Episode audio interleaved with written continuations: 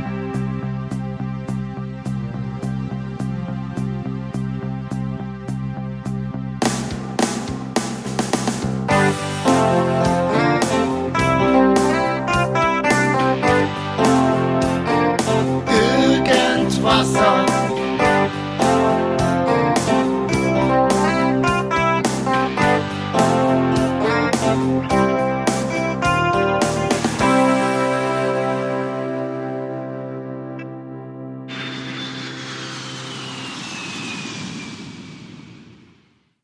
Auf meinen heutigen Gast hier im Irgendwasser Podcast in den Ping-Pong-Gesprächen.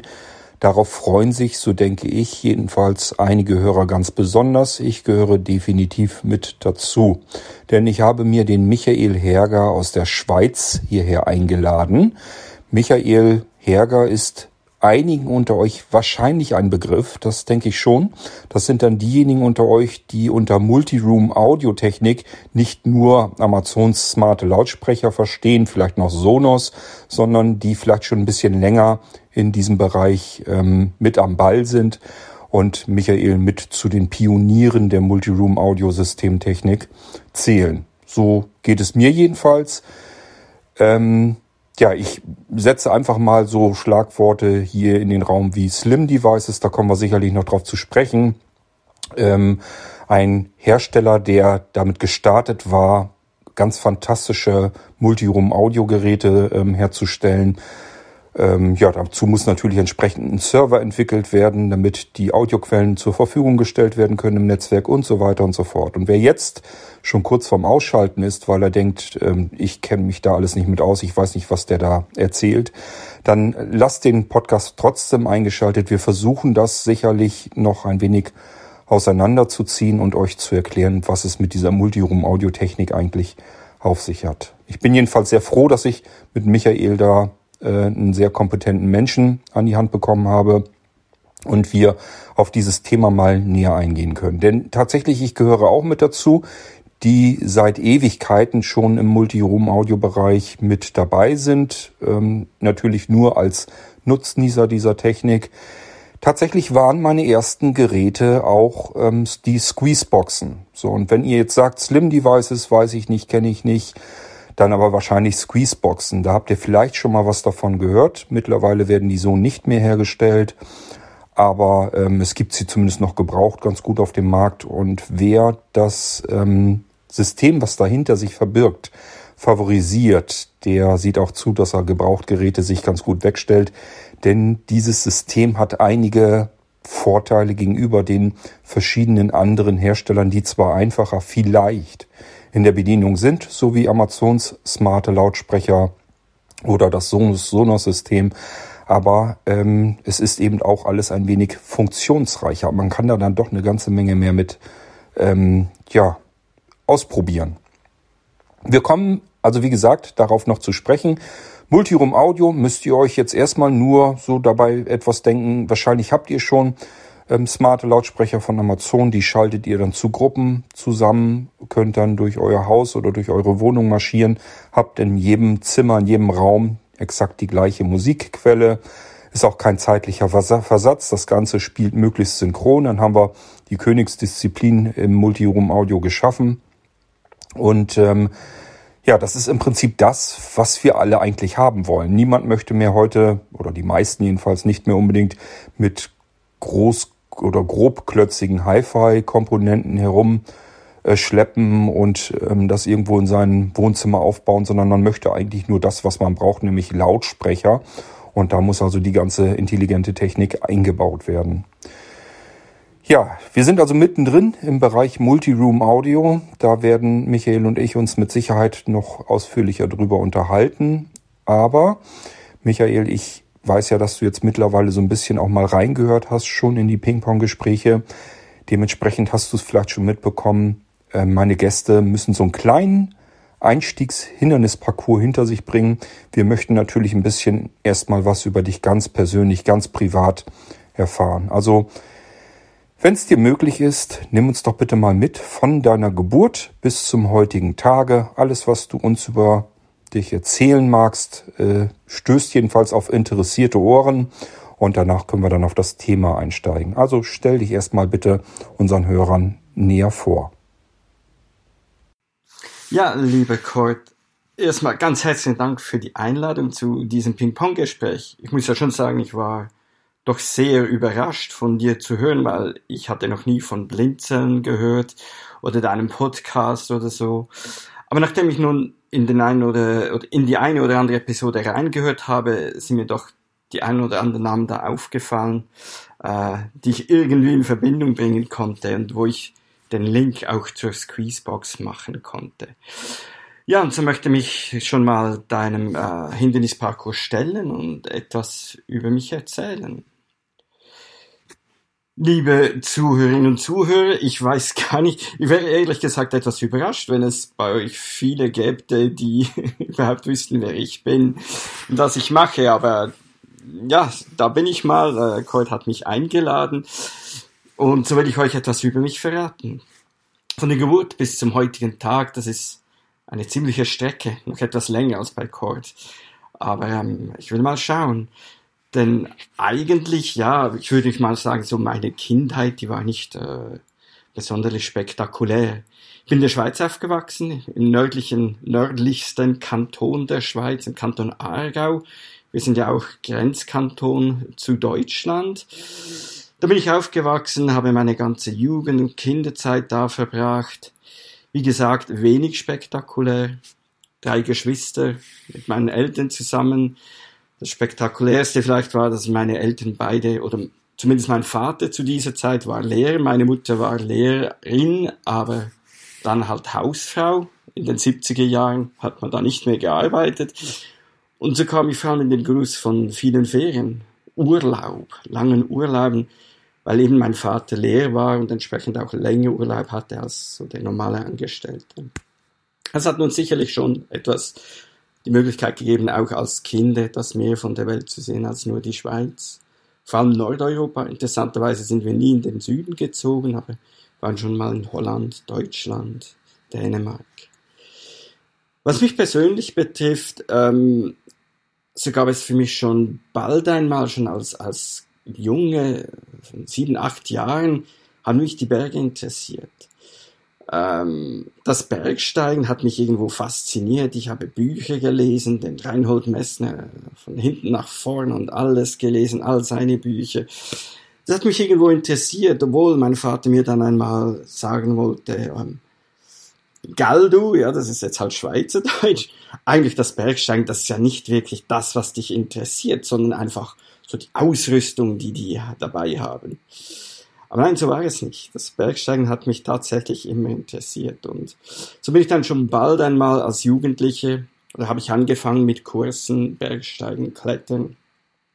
Und es kam auch das Bedürfnis auf, äh, von meinen Erlebnissen zu Hause äh, erzählen zu können, insbesondere auch mit Bildern. Und das mag jetzt etwas überraschend erscheinen, aber dieser Link vom Bergsteigen über Fotografie führt dann irgendwann auch einmal zur Squeezebox. Wir werden noch dazu kommen.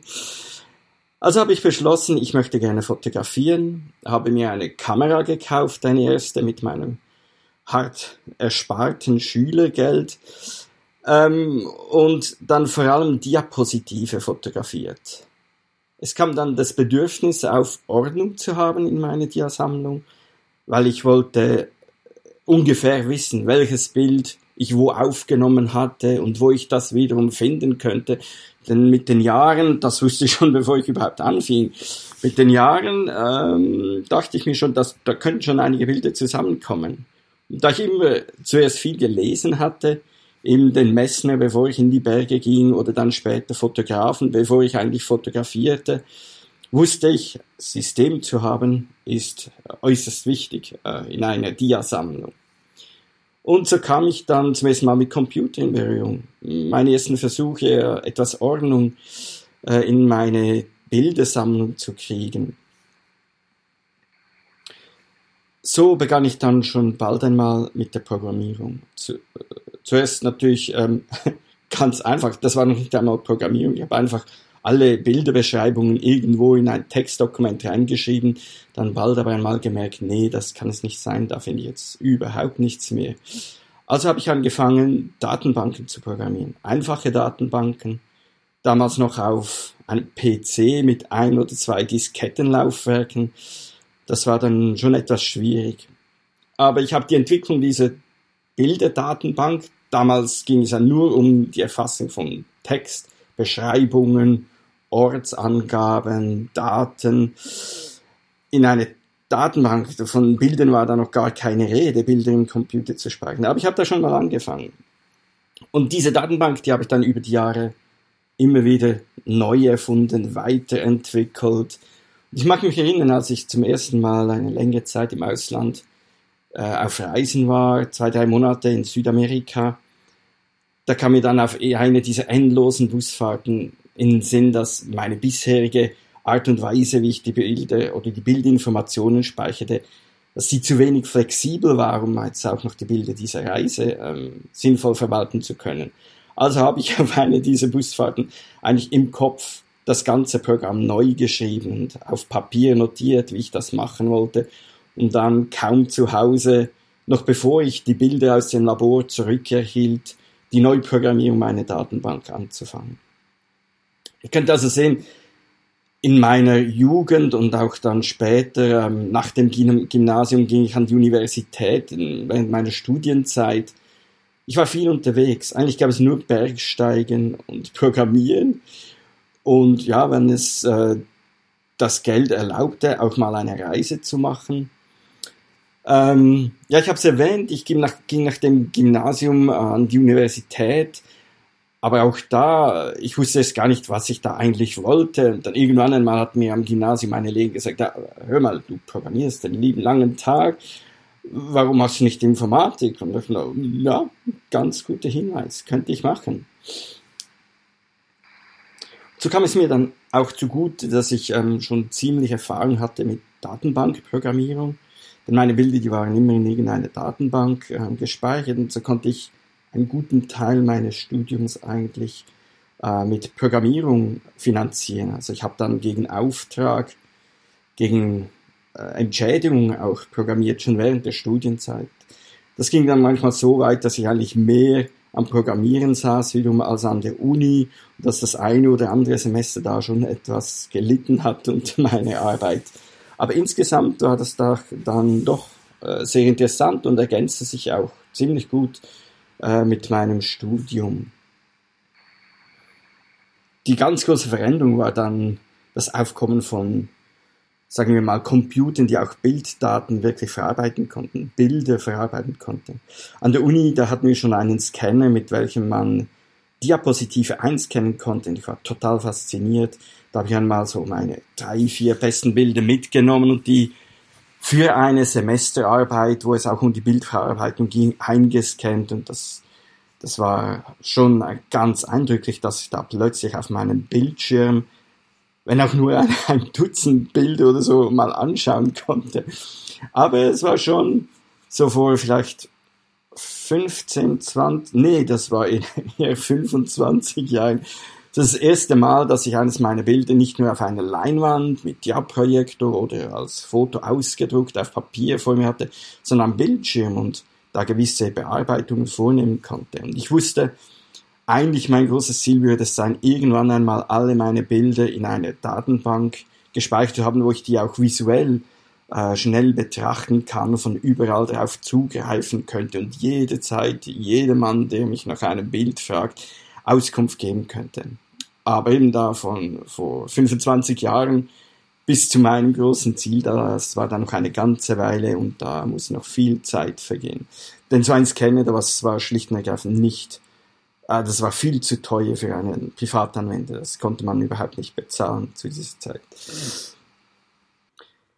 Irgendwann einmal dann hatte ich dann doch äh, mein Studium abgeschlossen und ich hatte richtige bezahlte Arbeit. Ähm, zu Beginn waren das meist Administrationsjobs, also ich war für Informatikabteilungen zuständig. Meist, oder ich hatte drei Jobs eigentlich, bevor ich bei Logitech ankam. Und das war eigentlich dreimal ziemlich ähnliche Ausgangssituationen. Ich kam in ein Unternehmen, wo die Informatik, sagen wir mal, etwas gewachsen war und durchwachsen in der Qualität. Und es ging ist mal einfach darum, die ganze äh, Informatik auf Vordermann zu bringen, das Ganze etwas straffer zu organisieren, stabilisieren, aktualisieren und so weiter. Meist kam dann irgendwann der Tag, äh, an welchem diese ganze Reorganisation abgeschlossen war. Und dann trat der Alltag ein. Das war meist nicht mehr ganz so spannend. Was mir dann meist äh, die Gelegenheit gab, eigentlich nebenbei wieder meinem eigentlichen meinen eigentlichen Interessen der Programmierung zu frönen. Es war dann so anfangs dieses Jahrtausends, als MP3 aufkam, dass ich ähm, Interesse daran fand, irgendwie meine gesamte CD-Sammlung und auch die eine oder andere MP3-Datei, die ich sonst woher hatte, ähm, auf meiner Stereoanlage abspielen zu können da sollte ich wohl meinen Rechner stumm schalten.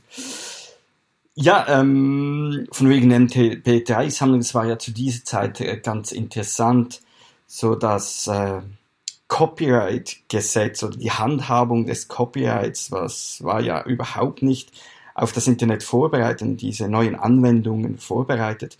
Insbesondere in der Schweiz war es lange eigentlich legal, äh, CDs oder andere Aufnahme Datenträger, Schallplatten, Kassetten zu kopieren. CDs kopieren war ja auch gar nicht so bald möglich, aber es war durchaus erlaubt, eine CD auf Kassette zu kopieren oder eine Langspielplatte auf Kassette zu kopieren und einem Freund weiterzugeben oder innerhalb der Familie weiterzugeben. Lange Zeit war das in der Schweiz erlaubt und es, es ging noch, ich weiß nicht, zehn Jahre oder so, bis das Gesetz dahingehend abgeändert wurde, dass eben das nicht mehr ganz so einfach war. Auf jeden Fall hatte ich dann irgendwann mal eine ganz schöne MP3-Sammlung und es reichte mir eigentlich nicht mehr, diese nur mit Kopfhörern hören zu können oder über den manchmal doch eher bescheidenen Kopfhörerausgang in eine Stereoanlage einzuspeisen und auch immer mit diesen Kabeln hantieren zu müssen und man konnte immer nur an einem Ort hören. Und so wollte ich eigentlich irgendein System haben, mit welchem ich in der Stube auf die Sammlung zugreifen konnte, die auf meinem Computer gespeichert war. Einfach um jede Zeit, wie schon bei den Bildern, wo ich das Bedürfnis hatte, auch jede Zeit auf meine Musik zugreifen zu können. Also machte ich mich auf die Suche nach einer Lösung. Ähm, zuerst dachte ich nur an eine Softwarelösung und dann würde ich äh, in der Stube irgendein, ein, damals gab es diese PDAs, Personal Digital Assistants, irgend sowas installieren mit Wireless, das dann die Musikdateien übers Netz beziehen konnte und abspielen. Ich fand da diverse Softwareprojekte. Unter anderem gab es da Slimpy3, eine Unternehmung, äh, die hieß da Slim Devices und die hatten diese Software Slimpy3 als Open Source freigegeben. Also die stand jedermann zur Verfügung. Jedermann konnte die herunterladen, konnte den Code anpassen, konnte da mitarbeiten, wenn er wollte. Und ich fand das natürlich sehr interessant, denn die Programmierung hat mich interessiert, Musik hat mich interessiert. Und so habe ich mich dann da, dann da etwas eingelassen auf dieses Projekt. Und eigentlich erst eine Weile später habe ich überhaupt erst realisiert, dass die nicht einfach nur Software machten zu diesem Zweck, sondern eigentlich die fixfertige Lösung. Slimpy 3 das war bereits ein Wiedergabegerät, ein MP3-Player, den man in der Stube aufstellen konnte, mit der Stereoanlage verbinden konnte und der dann über das heimische Netzwerk die Musikdateien abspielen würde. Aber ich war erstmal nur an der Software äh, interessiert, weil halt Software mich interessierte und ich dachte noch immer, ich würde da die Hardware selber bauen. Und so habe ich dann da angefangen, eigentlich nicht einmal mit Programmierung, sondern meine ersten Beiträge waren eigentlich die ganze Software, Software in die deutsche Sprache zu übersetzen. Auch etwas Französisch habe ich beigetragen, weil ich zu jener Zeit in Lausanne wohnte und das Französisch mir etwas leichter fiel als zuvor oder auch jetzt wieder. Und ich habe gar nicht so viel programmiert. Irgendwann einmal dann vielleicht eine Erweiterung, weil Slim Devices, die hatten von allem Anfang an vorgesehen, dass man da Erweiterungen äh, selber schreiben könnte. Und so habe ich erste Erweiterungen gebaut, um sehr ortsspezifische äh, Informationen zum Beispiel anzeigen zu können. Das, da ging es nicht einmal um die Musik, sondern vielleicht nur um äh, die Wettervorhersage für die Schweiz oder das Lawinenbulletin, was mich als Skitourengänger ähm, interessierte. Solche Dinge da anzeigen zu können, Das fand ich total faszinierend, obwohl die Darstellung auch für einen sehenden Menschen nicht wirklich äh, so grandios war. Da waren zwei Textzeilen auf 40 Zeichen, denke ich mal. Also längere Texte da zu lesen war dann schon auch nicht wirklich mehr ganz so praktisch. Aber es gab noch keine Smartphones, mit welchen man da jederzeit diese Informationen abrufen konnte. Und so fand ich das schon ganz faszinierend, in der Stube mit der Fernbedienung den Wetterbericht des nächsten Tages abrufen zu können. Wie gesagt, ähm, irgendwann einmal verlor ich mich in der Software und ich hatte irgendwie das Gefühl, äh, warum ähm, sollte ich jetzt noch versuchen, an der Hardware irgendwas zu bauen, wenn es es eigentlich schon gibt und ich sowieso eigentlich mehr an der serverseitigen Software interessiert war. Also habe ich mir einen Slim P3, also Slim MP3, hieß dieser Player, als erstes gekauft. Ich hatte da ziemlich viel Zeit, weil meine Frau, damals noch Freundin, die war für ihr Studium eine Weile im Ausland und so hatte ich jede Menge Zeit zum Basteln. Ich habe mir also so einen ersten Slimpy 3 gekauft, in der Stube aufgestellt und das war dann schon, das war schon fast die Offenbarung. Ich konnte da wirklich der Fernbedienung meine 200, 300 CDs durchsuchen und das war schon, sowas hatte ich noch nie erlebt zuvor, total faszinierend, zeigte es meinen Freunden, die fanden es auch faszinierend. Irgendwann war es so faszinierend, dass ich mehr davon wollte, auch im Schlafzimmer, in meinem Arbeitszimmer eigentlich überall. Und das ist ja dann genau die Idee dieser Software, oder war es damals, ähm, eben Multi-Room-Systeme, also ein Musikverteilsystem im ganzen Haus zu haben. Aber das ich ja erwähnt hatte, irgendwie kam ich ja über das Bergsteigen zur Fotografie, zur Programmierung, dann über die Programmierung auch zu diesem Musikverwaltungssystem. Ich möchte doch noch ganz kurz ähm, erzählen, wie das dann weiterging, auch mit meiner äh, Bildersammlung. Denn die Fotografie habe ich nicht aufgegeben und auch meine Datenbank, die habe ich in der zehnten Version immer noch weiterentwickelt. Aber irgendwann einmal kamen dann halt auch Scanner auf den Markt, die man als Privatperson ähm, sich erstehen konnte. Und dann habe ich tatsächlich, das war dann, da war ich dann schon ziemlich stolz, so, ich schätze mal 20 Jahre nachdem ich mit meiner Datenbank anfing, konnte ich meine 10.000, 12.000 Dias scannen und über den Code, den ich immer vergeben hatte über all die Jahre und den ich in der Scanner-Software hinterlegen konnte, nachträglich die Daten, die ich 20 Jahre vorher erfasst hatte, in diesen Bildern mitspeichern, so dass ich heute in meiner Bilderverwaltung, die ich längst nicht mehr selber programmiere jetzt, aber in meiner Bilderverwaltung, die ich auf meinem Macintosh anwende, kann ich da nach Stichworten suchen oder Daten oder Namen, die ich ja Mitte 80er Jahre erstmals aufgenommen habe und ich finde die Bilder dann in Sekundenbruchteilen. Ist schon faszinierend. Mittlerweile natürlich mit der digitalen Fotografie sind aus den 10.000, 12.000 Fotos längst 50.000 Fotos geworden, aber heute halt von allem Anfang an digital. Ganz ähnlich ging es mit der Musik. Anfangs hatte ich meine CDs, die ich digitalisiert habe, nach MP3 gerebt. Dann irgendwann kamen eben auch noch MP3s dazu aus, sagen wir mal, diversen Quellen von Freunden oder online gekauft. Auch das gab's ja oder einfach nur CDs von anderen Personen gerippt, was damals noch legal war. Und irgendwann einmal kamen auch die Musikdienste dazu.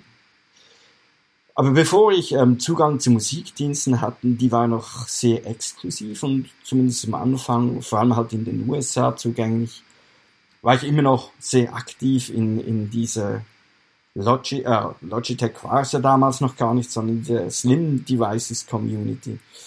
Und so kam irgendwann einmal der Tag, dass eben Slim Devices, dieses Startup aus Kalifornien, von Logitech, eigentlich einer Schweizer Firma, aufgekauft wurde und mich der Firmengründer von Slim Device angefragt hat, ja, hör mal, zuvor waren wir halt in den USA, kleines Startup, das war kompliziert, aber jetzt sind wir eigentlich eine Schweizer Firma. Hättest du allenfalls Interesse, für uns zu arbeiten? Und so kam es, dass ich das, was ich bis anhin oft neben der Arbeit noch so als Hobby betrieben habe, dann plötzlich eines Tages zum Beruf machen konnte. Und ich wurde Teil nicht nur des Squeezebox Community, sondern wirklich halt des Anbieters, des Entwicklers äh, dieser Software und auch der Hardware-Geräte. Äh, ja, und wurde dafür bezahlt, dass ich weiterhin das machte, was ich zuvor eigentlich in meiner Freizeit als Hobby gemacht hatte. Somit sind wir eigentlich schon ziemlich gut in der Gegenwart angekommen, im heutigen Tag. Ich ähm, möchte gar nicht allzu viel vorgreifen, denke ich mal, aus der Geschichte zu Squeezebox und Slim Devices. Nur mal so viel, dass ich heute noch immer bei Logitech angestellt bin. Äh, der Betrieb der Infrastruktur für Squeezeboxen ist heute nicht mehr mein, meine Hauptaufgabe, sondern nur noch so im Nebenamt, weil das Produkt gibt es eigentlich gar nicht mehr äh, zu kaufen, schon eine ganze Weile. Aber ich unterhalte das noch immer, ähm, betreibe auch oder unterhalte auch die Community, die da immer noch sehr aktiv ist und die Software halt, die nach wie vor Open Source ist ähm, und versuche da zu verbessern oder auszuhelfen, was auch immer, was auch immer notwendig oder möglich ist. Tja, beinahe hätte ich noch vergessen, etwas mehr über mich überhaupt zu erzählen, nicht nur über das Produkt, das wir ja später vielleicht noch etwas näher ähm, diskutieren möchten. Mittlerweile sind wohl na, noch nicht ganz 18 Jahre, noch nicht ganz 20 Jahre vergangen, dass ich an diesem Projekt arbeite. Es macht mir noch immer riesig Spaß. Aber ich habe mittlerweile auch Familie, habe zwei Knaben, zwei Kinder, die auch schon seit einigen Jahren jetzt die Squeezebox verwenden. Und da muss ich halt etwas mehr mit meiner Zeit jonglieren und es fällt mir nicht mehr immer so leicht, äh, die Zeit zu finden, um all die Arbeiten durchzuführen, die ich gerne möchte. Ähm, ich denke, ähm, man sieht es auch am Beispiel dieses Ping-Pong-Gesprächs, dass mich äh, dieses ganze Engagement in der Squeezebox Community nicht nur beruflich auf eine ziemlich neue Bahn gebracht hat, sondern die Jahre haben sich da ziemlich viele überraschende oder auch schöne Begegnungen ergeben, nicht nur eben jetzt mit dir, Cord, oder mit euch als größer Blinzeln-Community, sondern auch hin und wieder einfach äh, Begegnungen auch im Alltag. Es ist mir schon mal passiert, dass da jemand bei mir vorbeigeschaut hat und gefragt hat, bei mir zu Hause, ob ich denn der Michael Herger sei, der da ans Quizbox arbeitet, weil er ähm, benutze das schon seit einer Weile und hätte Freude daran. Der hat sich dann bei mir persönlich bedankt. Und solche Begegnungen sind dann natürlich schon sehr motivierend und sehr schön für mich. Ja. So freue ich mich darauf, euch äh, mehr zu erzählen aus dieser Geschichte, die mich da doch schon seit puh, bald 20 Jahren oder 20 Jahren ziemlich beschäftigt, auch in meiner Freizeit, auch im Beruf. Ja, und freue mich auf eure Fragen. Zum Schluss würde ich gerne selber noch oder schon eine Frage vorausschicken. Cord, ähm, an dich mich nehme Wunder, wie du überhaupt auf die Idee kamst, mich zu einem Gespräch einzuladen. Denn äh, wir hatten ja zuvor, soviel ich weiß, noch gar nie äh, miteinander Kontakt. Ja, und so freue ich mich. Bis zum nächsten Mal. Lieber Michael, bis hierher schon mal ganz, ganz herzlichen Dank. Ich weiß nicht, ob es den anderen Hörerinnen und Hörern jetzt auch so ergangen ist wie mir. Ich hatte den Kopfhörer auf den Ohren und habe dir ganz, ganz fasziniert und gespannt zugehört. Jedes einzelne Wort aufgesogen. Das ist eine sehr spannende Geschichte, die du da zu erzählen hast und ich freue mich, dass wir uns darüber natürlich auch noch weiter äh, unterhalten können. Ähm, vielleicht liegt es aber auch ein bisschen daran, dass ich tatsächlich auch verhältnismäßig früh an die Multiroom-Audiotechnik gekommen bin. Mich hat das auch schon immer alles gestört mit den ganzen Verkabelungen und ähm, diese dicken Hi-Fi-Klötze brauche ich eigentlich auch nicht unbedingt. Ähm, ja, vielleicht kannst du mir da so ein bisschen bei helfen. Ich bin nämlich schon am Überlegen äh, gewesen, wann ich ähm, an die Squeezebox herangekommen bin, um nicht jetzt auf deine Frage zu kommen, wie der Weg von mir jetzt zu der Anfrage zu dir war. Ähm, ich versuche da mal drauf einzugehen. Ähm, ich hatte auch sehr früh schon das Bedürfnis, jedenfalls äh, früher als alle anderen, die ich kenne, das Bedürfnis, die Musik, die ich zentral irgendwo gespeichert hatte, in die Räume zu bekommen. Ich hatte keine Lust, das jetzt irgendwie dauernd alles auf CDs ähm, hin und her zu transportieren oder irgendwelche Player mit irgendwelchen Speicherkärtchen oder sonst irgendetwas auszustatten und die dann nur dort nutzen zu können, wo ich gerade das Gerät habe oder diese Karte. Ich wollte irgendwie, mir war von vornherein klar, perfekt wäre die ganze Multimedia zentral im Netzwerk irgendwo und darauf dann von jedem Raum aus, von jedem Gerät aus zuzugreifen. Das, was heute völliger Standard ist, den Wunsch hatte ich schon wesentlich früher und ich weiß nicht mehr ganz genau, wann ich dann die Squeezebox als Lösung ausprobiert habe. Ich bin der Meinung, dass das so bei 2005 gewesen sein könnte. Jetzt kann es aber sein, dass du, lieber Michael, mir sagst, das kann eigentlich noch nicht sein, weil wir da noch die Squeezebox noch nicht so großartig in Deutschland hatten. Ähm, ich weiß es ehrlich gesagt nicht. Das kann auch ein bisschen später, 2006, aber ähm, ganz viel später war es dann, glaube ich, nicht. Da hatte ich so persönlich meine ersten äh, Squeezeboxen in den Räumen hier überall verteilt. Damals noch in der Mietwohnung. Mittlerweile sind wir dann umgezogen ins Eigenheim und da habe ich die Squeezeboxen aber schon mitgenommen. Und das war 2007, das heißt, ich muss da irgendwie vor 2007 dran gekommen sein. Ja, meine Squeezeboxen, das waren dann so die typischen Squeezebox-Radios natürlich. Ähm, den Transporter, den hatte ich leider nicht.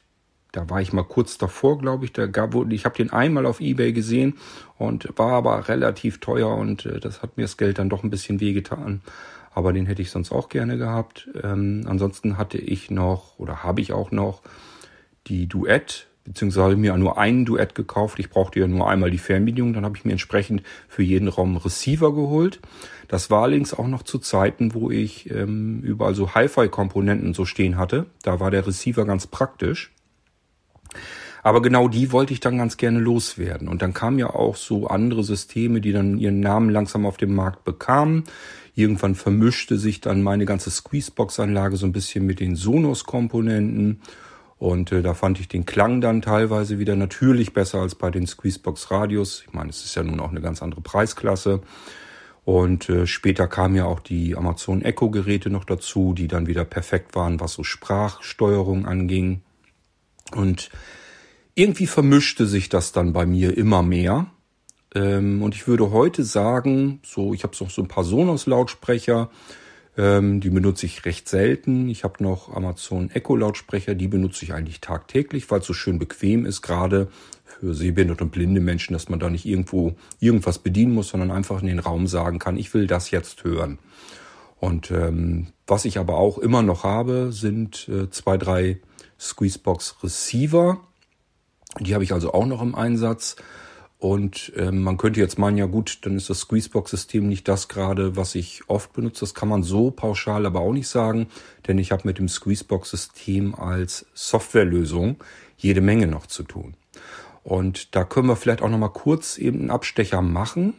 Ähm, die Blinzeln-Plattform ist ja eine oder die größte deutschsprachige Plattform für sehbehinderte und blinde Menschen. Und wir bieten auch Smart-Geräte an, die fix und fertig einschaltbereit konfiguriert sind und auch Computer für blinde Menschen. Und mit jedem Gerät, das von Blinzeln eingerichtet zu den Leuten geht, ähm, bekommt man immer einen ähm, Multiroom Audio Server und einen Multiroom Audio Player. Und es ist ganz klar, das versuche ich den Leuten auch gar nicht einzureden. Das habe ich nicht alles irgendwie alleine programmiert. Ich habe da zwar auch so ein bisschen was dran programmiert, damit das alles ein bisschen komfortabler noch gesteuert werden kann, angesteuert werden kann. Ist aber nicht ganz viel, äh, was ich da noch umzu programmieren musste überhaupt. Ich musste es eigentlich nur ein bisschen schöner machen und verfeinern. Und ähm, im Prinzip ist das das Squeezebox-System, was dann darauf läuft. Das heißt, jeder, der vom Blinzeln ein Gerät bekommt, hat im Prinzip schon die Technik, über die wir beide uns hier heute unterhalten, ähm, auf diesen Geräten drauf. Sowohl den Server als auch einen Player, ein Software-Player in dem Moment. Spielt aber keine Rolle, hat derjenige überhaupt nichts großartig mit zu tun. Er muss da nichts installieren oder konfigurieren. Es läuft ganz einfach und man kann das Ding dann komplett natürlich über die iPeng-App äh, ansteuern, was auch wieder ein großer Vorteil ist. Denn äh, vielleicht sollte ich mir da den Entwickler, mit dem hatte ich auch schon Kontakt. Ich komme gerade auf den Namen nicht. Sollte ich mich vielleicht auch nochmal hier einladen, dass wir über die iPeng-App sprechen. Denn äh, der Entwickler hat ja diverse blinde Anwender, davon weiß er auch und entsprechend entwickelt er seine App weiter und ähm, hält sie barrierefrei. Das heißt, iPeng ist eine extrem funktionsreiche, umfangreiche App, die man komplett als Blinder bedienen kann und somit natürlich auch sein Squeezebox-System ständig blind unter der Kontrolle hält. Und zwar egal, wie viele Geräte, wie viele Player, wie viele Server man in seinem Netzwerk damit ansteuern möchte. Ja, das ist also ein System, ähm, was wir von der Blinzeln-Plattform sogar mit benutzen und an den, den Leuten an die Hand geben. Und es ist natürlich extrem schade und traurig, dass man da keine Geräte neu mehr bekommen kann. Also ich denke mal, das weißt du auch, Michael, es sind ganz, ganz furchtbar viele Menschen sehr traurig gewesen, als Logitech dann irgendwann mal gesagt hat, wir stellen die Produktion und die Fortentwicklung der Geräte ein. Ähm, ja, vielleicht kommen wir da irgendwann auch noch drauf zu sprechen. Ähm, ich habe mich dann in frühen Jahren, aber wesentlich später, als ich mit dem Squeezebox-System angefangen bin, habe ich dann erfahren, dass es natürlich auch dort Mailinglisten gibt, habe mich dann angemeldet und bin seither im Prinzip stiller Mitleser in der Mailingliste. Und natürlich bekomme ich dann aber auch mit, dass da ein Michael Herger ähm, das Ding moderiert und extrem hilfsbereit ist und sehr kompetent. Und dann war der Weg nicht mehr ganz so weit zu dir hin. Ich hatte schon früher vor, dich ab und zu mal anzusprechen.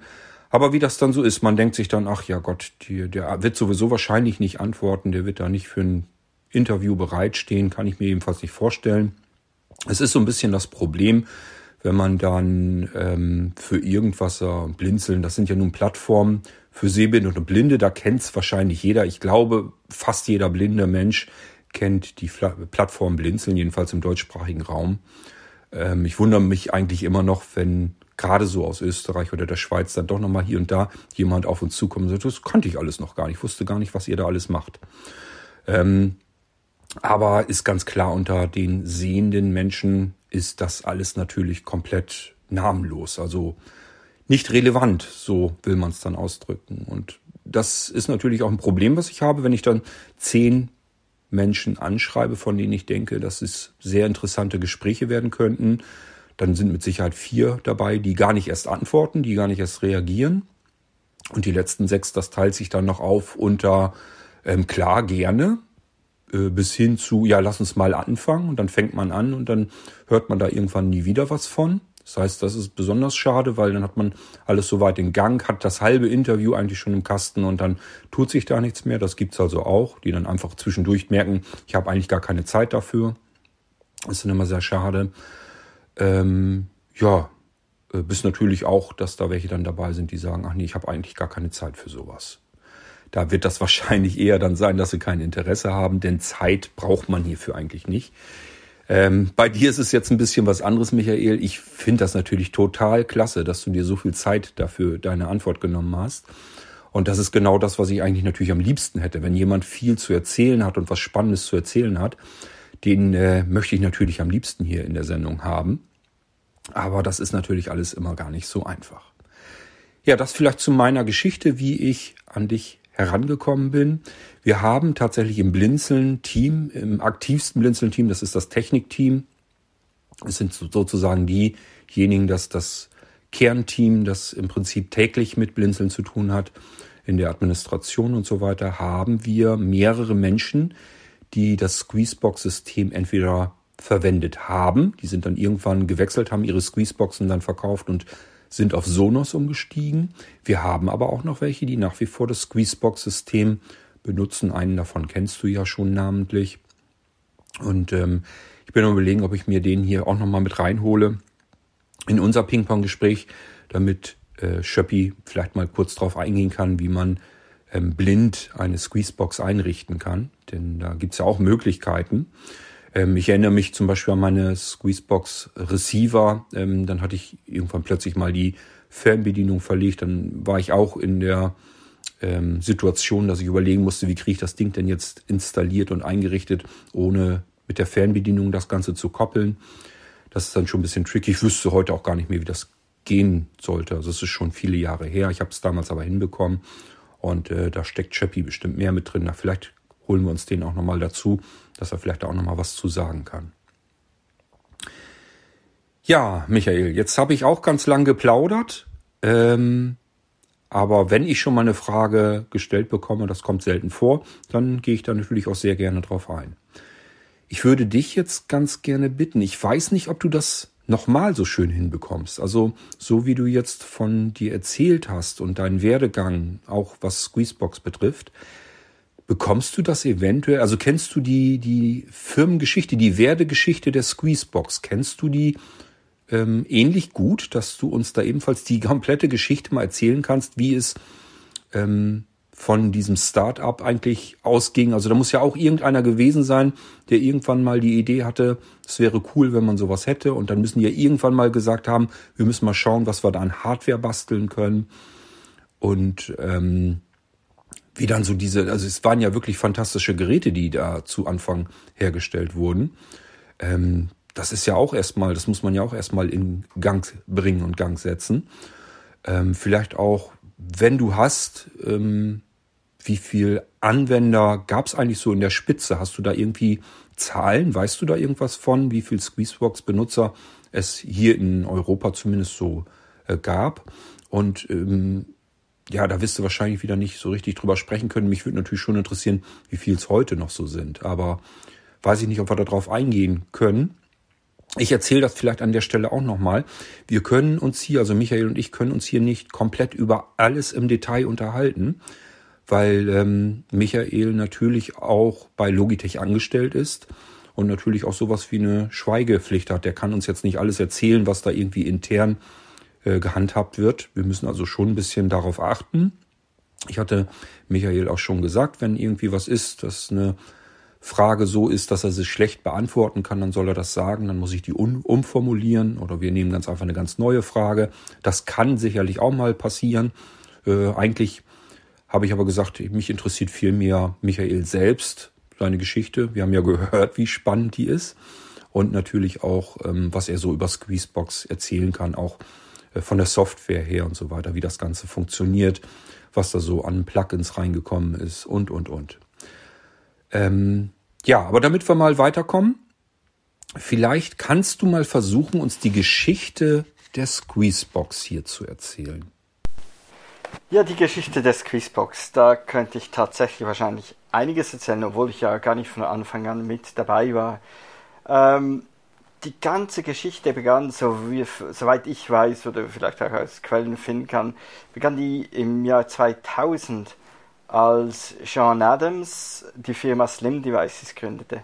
Sean Adams war ein in den USA nennen sie das einen Job-out oder so ähnlich. Also eine, der hat die Schule abgebrochen, hat schon bald einmal eine erste eigene Firma im Rahmen des Internets ähm, gegründet und diese dann, soviel ich weiß, erfolgreich verkaufen können. Und hat dann mit diesem Geld ähm, etwas Neues anfangen wollen. Und der hatte die Idee, ähm, günstige programmierbare Mikrocontroller zu verwenden und damit irgendwelche Geräte zu bauen, die man ans Netzwerk anschließen könnte und die mit einer Serverkomponente kommunizieren würden. Die Idee war damals vermutlich äh, ziemlich neu, revolutionär und ist so in etwa das, was man heute gerne auch so das Internet of Things nennt. Irgendwelche Geräte, die irgendwas tun und übers äh, Netz oder das Internet eben ähm, miteinander kommunizieren. Und sein erstes Produkt damals kam ja eben, das war im Jahr 2000, so die MP3-Sammlungen kamen auf. So war seine erste Idee, ja, warum nicht einen MP3-Player ähm, programmieren, den man eben ans Netz anhängen könnte und über einen Server ansteuern. Ähm, und eigentlich war das mehr so als Proof of Concept, als Prototyp, um zu beweisen, dass grundsätzlich die Idee eines programmierbaren Mikrocontrollers im Netzwerk funktioniert. Also das war die, dieses Gerät. Ähm, und er hat da das, das dann vorgestellt und das war dann das erste Gerät der Firma Slim Devices und das hieß Slim P3, also Slim MP3. Dieses Slim P3, das war anfangs wohl mehr eine Bastelei. Man konnte da soviel ich weiß, die Platine kaufen, das Display kaufen, musste einiges noch selber zusammenlöten. Das war wirklich für Bastler. Das waren Bastler, die das kaufen, konnten die da vermutlich gleich bei dieser Firma vorbeigingen oder bei Sean Adams persönlich wahrscheinlich noch. Denn ich weiß nicht so genau, wann er denn überhaupt den ersten Angestellten hatte. Ähm, aber dieser erste Angestellte war sicherlich eine sehr wichtige Person äh, in der Geschichte von Slim Devices. Es war Dean Blacketer, der war schon etwas älter, ein paar Jahre älter, Jahre älter als Sean Adams. Sean Adams, der muss da irgendwo in den 20ern gewesen sein und Dean Blacketer hatte schon einige Erfahrung, hatte bei Apple gearbeitet, bei Microsoft gearbeitet und der war einfach auch begeistert von dieser Idee. Der fand die Idee toll und hat offenbar gute Hinweise geliefert und vermutlich auch an der Software gearbeitet. Die Software, das ist ja vielleicht das Spezielle an der ganzen Geschichte. Ähm, da weder Dean noch ähm, Jean ähm, so richtig viel Zeit und Erfahrung hatten im Programmieren von sowas, da muss, das musste einfach schnell gehen. Die wollten einfach mal irgendwas haben, um zu zeigen, wie das funktioniert. Und haben dann einfach mal in der Programmiersprache Perl so ein paar Skripte geschrieben, um zu zeigen, hey, schaut mal her, ich kann da eine MP3-Datei hinschicken und dann höre ich das auf meiner Stereoanlage. Perl war zu jener Zeit eine Programmiersprache, ähm, die ziemlich populär war, so im Bereich der Internetdienste. Eher eine Programmiersprache, die auf Servern lief und die da ziemlich populär war in den Anfangszeiten des Internets. Und die haben die einfach gewählt, wahrscheinlich weil sie die Programmiersprache schon irgendwie kannten und die ist einfach zum Anfang einfach, aber man kann ziemlich viel damit machen. Und das würde dann später doch hin und wieder zu Diskussionen Anlass geben, diese Wahl der Programmiersprache. Und so war es dann 2001, als dieses Slim P3 wirklich kommerziell verkauft wurde als fixfertiges Produkt mit Broschüre, mit Anleitung, mit Fernbedienung, alles zusammen konnte man das ähm, kaufen. Aber das war dann schon noch, das war so ziemlich äh, Startup Groove. Also das wurde programmiert irgendwo und äh, die ganze Hardware wurde in einer Garage zusammengelötet und man ging dabei noch persönlich eben vorbei. Man kannte sich persönlich innerhalb dieser, dieses Benutzerkreises. Schon zu dieser Zeit eben diese beiden, die hatten gar nicht so viel Zeit, sich um alles kümmern zu können. Und so kamen sie die, äh, auf die Idee, ja, warum machen wir die Software nicht Open Source?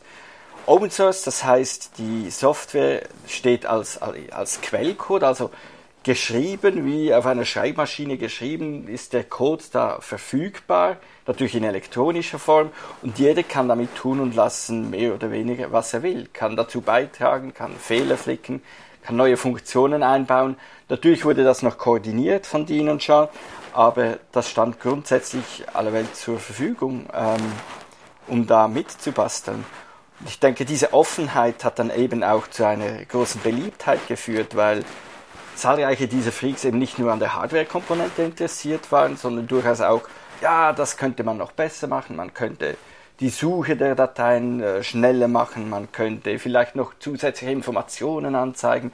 Ja, wie können wir nicht nur meine 200, 300 MP3-Dateien damals noch ähm, verwalten, sondern eben unter Umständen auch tausende Dateien. All diese Fragen, ähm, die waren anfangs einfach, das war viel zu viel für zwei Personen, um das bewerkstelligen zu können. Irgendwann mal waren sie vielleicht zu dritt, weil noch für den Verkauf und die ganzen administrativen Angelegenheiten ein, äh, ein Angestellter da war. Aber die Entwicklung der Software ähm, fand lange Zeit wirklich dann einfach auf dem Internet, in der Community statt. Das war dann auch einfach so ziemlich mein Einstieg im Jahr 2003. Ich habe das erwähnt, ähm, fand ich Interesse daran und ich konnte tatsächlich schon etwas Perl programmieren, weil ich auch schon etwas mit Webseiten gespielt hatte und fand dann das eine ganz gute Gelegenheit, mal etwas mehr auszuprobieren und über zuerst nur mal Übersetzungen und später dann kleinere Erweiterungen kam ich dann eben auch dazu.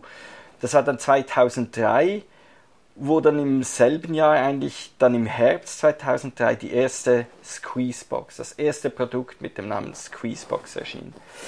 Das war dann schon etwas mächtiger als der Slimpy 3. Slimpy 3 war nur, ähm, nur in Anführungs- und Schlusszeichen mit einem Kabel ans Netz zu bringen äh, und die Squeezebox konnte dann schon wireless äh, betrieben werden. Was auch nicht ganz so einfach war, denn diese billigen, günstigen Komponenten, die da verwendet wurden, hatten nur relativ wenig Speicher und so war dann schon eine Netzwerkverbindung, die etwas instabil war und anfangs war WLAN immer instabil und langsam. Das konnte dann halt schon dazu führen, dass die Audio-Wiedergabe stottern würde oder unterbrochen würde oder was auch immer. Von daher, diese neue Squeezebox, die hatte dann schon erheblich mehr Speicher, wenn auch für heutige Verhältnisse war das immer noch mickrig, so im Kilobyte-Bereich, nicht Megabyte-weise. Das war die Squeezebox 1, die da auf den Markt kam in 2003. Kurz, äh, kurze Zeit später, wenn ich mich nicht täusche, hatten sie schon auch für dieses Modell wieder für die Bastler, die konnten sich dann ein grafisches Display noch dazu kaufen. Also konnte man Gerät aufschrauben, das alte Display rausnehmen, ein neues Display reintun. Dann konnte man unterschiedliche Schriftgrößen, man konnte ähm, Visualisierungen und solche Dinge anzeigen. Und da fand dann wieder die Community, die fanden unglaubliche Anwendungszwecke wirklich sinnvoll, wie zum Beispiel einen Bildschirmschoner, wo dann die ganzen Texte, also die Albentitel und so weiter im Winter mit Schneesternen zugedeckt würden und solche Dinge. Es war wirklich so, in der Anfangszeit, das waren Freaks. Da konnte jeder etwas mittun und mitmachen, wie er wollte. Und so verspielte Ideen, ähm, die fanden großen Anklang, vor allem bei Dean Blacketer der auch sehr verspielt war in, oder noch immer ist ähm, in seiner Art. Diese Community, die wuchs und wuchs, aber Slim Device war immer noch ein kleines Startup in Silicon Valley, in Mountain View. Ähm, ich denke, ja, die Squeezebox 2, die kam dann wiederum ein paar Jahre später, 2005 oder so, auf den Markt und die konnte dann ähm, noch bessere, ähm, ich glaube, die hatte dann Verlust freie äh, Unterstützung für verlustfreie Audioformate, also FLAC insbesondere, was komprimiert ist, aber verlustfrei. Nicht wie MP3, wo ja die Qualität zugunsten der Dateigröße geopfert wurde. Aber äh, die Squeezebox 2 konnte dann schon FLAC, was auch für WLAN wiederum besser war, weil es kompakter war als einfach rohe WAV-Dateien. Und was zum ersten Mal dazu kam, ähm, war Unterstützung für Streamingdienste also so 2005. Ich glaube, in den USA gab es Pandora, das gibt es heute noch, Pandora.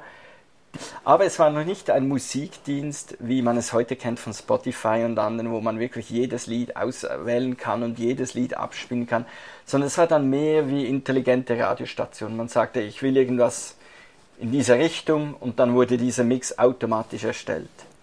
Das wurde dann mit der Squeezebox 2 schon unterstützt und gleichzeitig auch Rhapsody. Das war meines Wissens der erste Anbieter, der wirklich Music on Demand, also spiel mir was ich will. Ich gebe da ein, ich will Elvis Presley hören und dann kriege ich Elvis Presley und zwar genau den Titel, den ich will und nicht einfach automatisch zugemixt. Das war da schon äh, mit dabei. Aber weil diese Open Source Software eben op äh, offen war, für jedermann zugänglich, gab es da Probleme mit diesen Plattenlabeln, mit diesen Streamingdiensten, weil die einfach sagen, nee, ihr könnt das nicht Open Source machen, weil sonst kriegen das ja alle mit, wie das funktioniert, die können unsere Dateien runterladen, was auch immer. Und daher kam da schon bald einmal die Idee auf, einen Cloud-Dienst zu erstellen. Damals sprach man noch gar nicht von Cloud-Dienst, sondern einfach einen Webdienst. Also eine Komponente, die eben in einer gesicherten Umgebung funktionieren würde, aber die Squeezebox würde damit interagieren. Somit gab es neben der, damals hieß das noch Slim Server Anwendung, irgendwann dann einmal Squeeze Center, Squeezebox Server und schließlich dann Logitech Media, Media Server. Das hat viele Namen äh, gehabt über die Jahre. Aber neben dieser Softwarekomponente, die man sich auf dem PC installieren konnte oder auf einem äh, NAS, einem kleinen Server, zu Hause gab, e, gab, es eben dann das noch das Squeeze Network oder wie es heute heißt, mysqueezebox.com.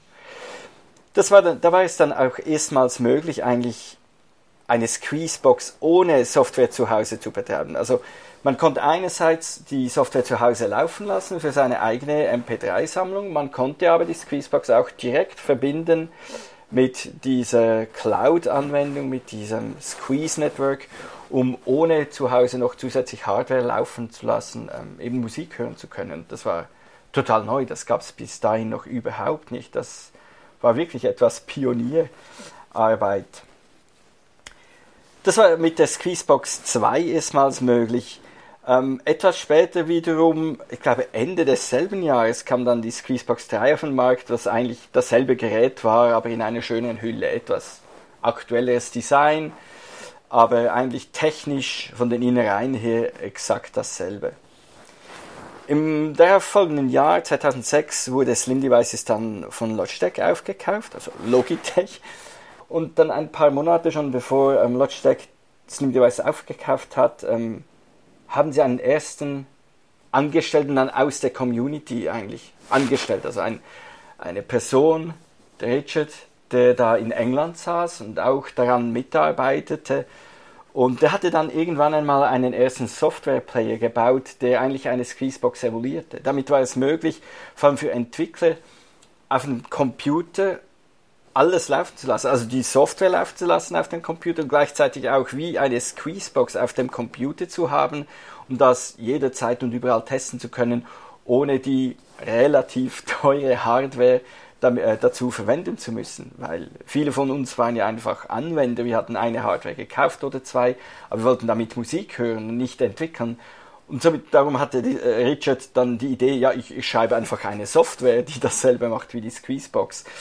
Und der ist dadurch äh, bei Dean und John aufgefallen, dass der eben sehr gut Bescheid wusste, das Ding wirklich sehr gut kannte. Und das war dann der erste Angestellte, der aus der Community kam. Meines Wissens das erste Hardware-Produkt, an welchem Richard äh, großen Anteil hatte, das war der Transporter. Transporter hatte einen, oder hatte einen ganz besonderen Platz, denke ich mal, in der Squeezebox-Geschichte. Denn Sean Adams hat irgendwann einmal erkannt, da gab es Leute, die gaben noch mehr Geld aus, um die Squeezebox zu optimieren, zu verbessern, als dass die Squeezebox ursprünglich kostete. So dachte sich äh, Sean Adams, well, nun, das können wir auch. Also entschieden sie sich, ein Gerät zu bauen, das wirklich alles nur vom Feinsten hatte, vom Besten, äh, konnte audiotechnisch auf höchster Ebene mitspielen konnte. Und das wurde dann der Transporter. Transporter, ich glaube, der kostete anfangs, ich weiß nicht, 2000 Dollar, 3000 Schweizer Franken, sowas. Und zwar bei weitem das teuerste Gerät, das Logitech äh, bis zu diesem Zeitpunkt überhaupt angeboten hatte. Und ein, ein, ein wichtiges Teil dieses Transporters, das war der, der Knopf. Der hat vorne in der Mitte zentriert beim Gerät hatte einen Knopf, mit dem man navigieren konnte, den man äh, Elemente auswählen konnte und so weiter. Und Richard habe da offenbar Tage und Nächte damit verbracht, diesen Knopf zu programmieren, damit er optimal anwendbar war, da konnte man wie an, am Ende einer Liste einen Anschlag programmieren, dass wenn man am Ende der Liste ankam, da einen Widerstand spürte, aber dennoch über den Widerstand hinüber drehen konnte, um wieder oben an der Liste zu beginnen und solche Dinge. Meines Wissens war auch dieser Knopf äh, das teuerste Bauteil, das Logitech äh, lange Zeit überhaupt verbaut hat. Ich glaube, dieser Knopf alleine kostet im, äh, im Einkauf äh, schon über 50 oder 60 Dollar. Das war schon sehr speziell äh, für ein solches Produkt.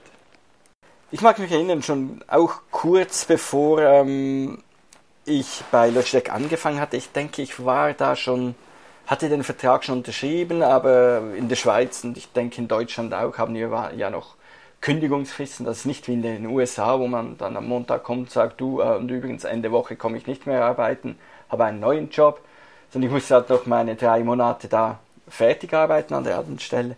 Aber ich wurde da schon mal eingeladen. Der Richard, der kam in die Schweiz, weil zwei Entwickler, die waren damals in der Schweiz zu Besuch. Und da wurde ich eingeladen, die zu treffen und es war ganz speziell.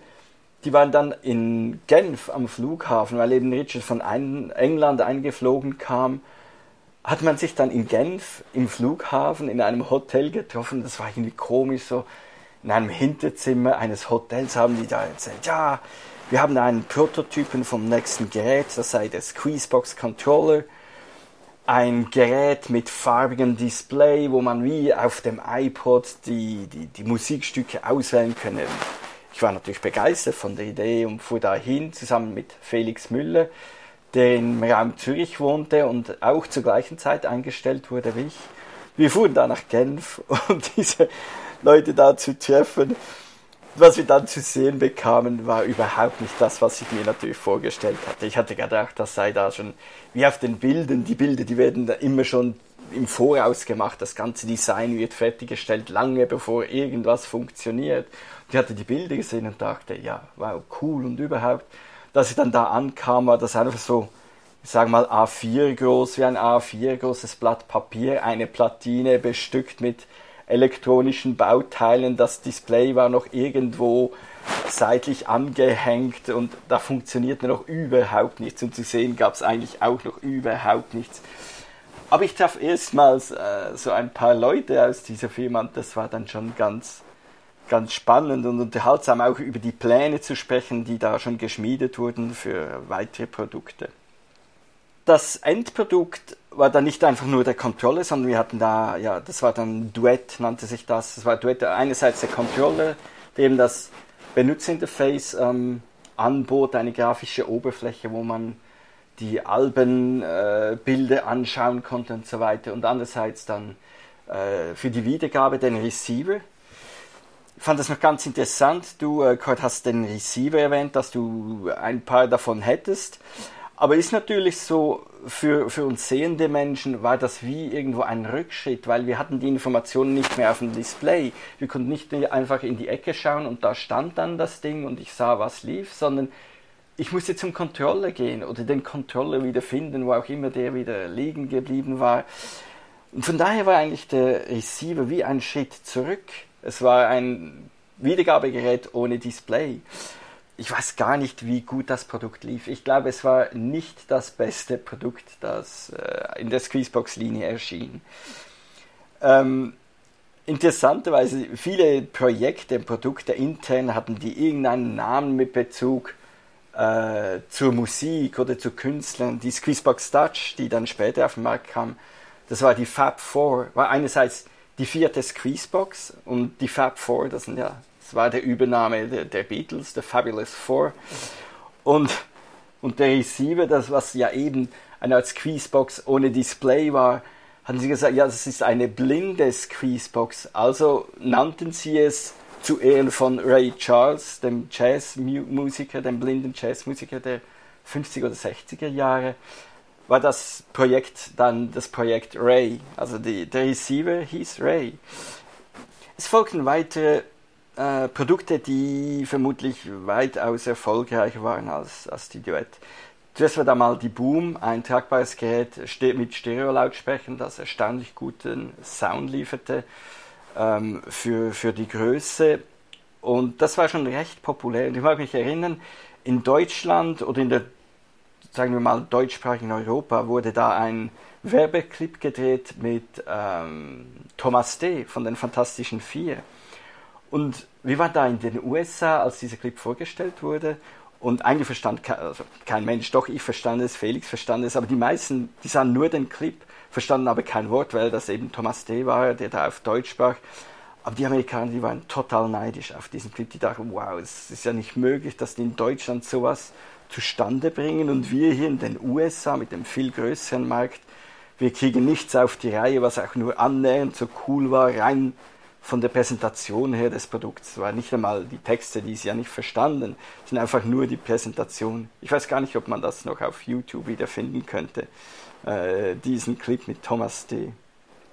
2009 dann ähm, das nächste Produkt, das war dann die Baby Boom, hieß die. Es war wie die Boom ein tragbares Gerät, aber nur Mono, mit nur einem Lautsprecher. Also da haben sie wirklich, so der erste Prototyp, da hat wirklich eine der Hardware-Technik, hat eine Boom genommen, auf der einen Seite die, den ganzen Lautsprecher ausgebaut, in der Mitte Elektronik ausgebaut und weil eben die, äh, das Radio die Babyboom, die hatte dann auch das grafische Display der Duett. Der, der erste Prototyp war also wirklich so ein, ein Frankenstein-Monster, ein Verschnitt von Duett oder ähm, Controller und, und Squeezebox Boom. Interessant war auch, dass wir eigentlich vor der Entwicklung der Babyboom hatten wir schon mit Squeezebox äh, Touch angefangen das hätte das erste Linux oder der erste Linux-basierte Player sein sollen auf einer komplett neuen Hardware. Nicht mehr ganz so dumm wie die ersten alten Squeezeboxen, eben mit auch farbigen Display, mit Touchscreen, viel mehr Speicher integriert, wo auch die Idee dann war, den Squeezebox-Server direkt darauf laufen zu lassen. Da gab es große Pläne und die Pläne wurden immer größer und das war dann auch mit der Grund, warum an irgendeinem Punkt äh, dann die, die Entwicklung der Squeezebox Touch unterbrochen wurde, weil man einfach sagte, wir müssen für Weihnachten was haben und Squeezebox Touch kriegen wir nicht auf die Reihe, das geht zu lang. So hat man dann die, die Babyboom eigentlich vorgezogen, damit die dann auf, denke mal, Weihnachten 2009 auf den Markt kam, weil das Weihnachtsgeschäft ist für Logitech immer sehr, sehr wichtig. Da wird, viele dieser Produkte werden gerne verschenkt und wir mussten einfach ein neues Produkt haben, um da auf den Weihnachtsmarkt kommen zu können. Und so wurde das, der Babyboom, also das Quizbox Radio wurde dann für den Weihnachtsmarkt wirklich konzipiert und wurde meines Wissens zum größten Verkaufsschlager alles Quizboxen. Weil wirklich sieht gut aus, cooles Design. Man sieht heute noch Geräte, Konkurrenzprodukte, die das Design beinahe eins zu eins kopiert haben. Und das ist ja dann immer für ein Design ist das das größte Lob, wenn die Konkurrenz das Ganze kopiert. Aber die Squeezebox Sax Touch, die verspätete sich mehr und mehr, einfach weil wir zu viel wollten. Da sollte noch die ganze Software mit drauf, also das Squeezebox Server sollte da mit drauf, damit man einfach einen USB-Stick einstecken könnte. Und ja, das wurde dann schon ziemlich schwierig und es verspätet sich bis ins Frühjahr 2010, soviel ich weiß. Aber weil es schon früh angekündigt war und in der Community ähm, schon einige ähm, mitgearbeitet hatten, in der Beta-Phase, in der Entwicklung mitgearbeitet hatten, ähm, ging da schon ziemlich, gab es schon ziemlich gute Presse und äh, als das Gerät dann wirklich auf den Markt kam, war es so, dass wir eigentlich schon mehr Vorbestellungen hatten, als überhaupt schon produziert waren. Also es war von daher schon auch äh, ein ganz beachtlicher Erfolg, aber es war relativ teuer, relativ komplex und die integrierte Server-Software, die hat nicht wirklich so berauschend funktioniert. Es kam dann eine etwas schwierige Zeit für, für die Squeezebox. Ähm, es fehlt etwas, fehlten etwas die Ideen, was als nächstes kommen würde. Wir hätten gerne eine größere Boom gehabt, wie schon die Boom, aber eben auch mit Farbdisplay. Am liebsten Boom mit einem Touch-Display, wie die Squeezebox Touch. Äh, dann wiederum kamen Ideen, ein völlig gänzlich neues Design. Ähm, anzunehmen. Es kamen neue Marken dazu. Slim Devices als Marke wurde ja nicht mehr verwendet, sondern einfach Squeezebox, Logitech Squeezebox als Produktenamen. Ähm, Aber ähm, man wollte die ganzen Audioprodukte von Logitech etwas zusammenfassen und unter einen eigenen Brand äh, stellen, was dann in Anlehnung, Anlehnung an Ultimate Ears, eine andere Firma, die Logitech aufgekauft hatte, Logitech UE heißen sollte, Logitech UE. Und so kam es dann mit etlicher Verzögerung, gab es dann den, das UE Smart Radio Gerät, was eigentlich nach, nach drei Jahren oder so einfach wiederum dieselbe ähm, Babyboom war mit einem neuen Logo drauf, mit etwas angepasster Software, vereinfachte Handhabung.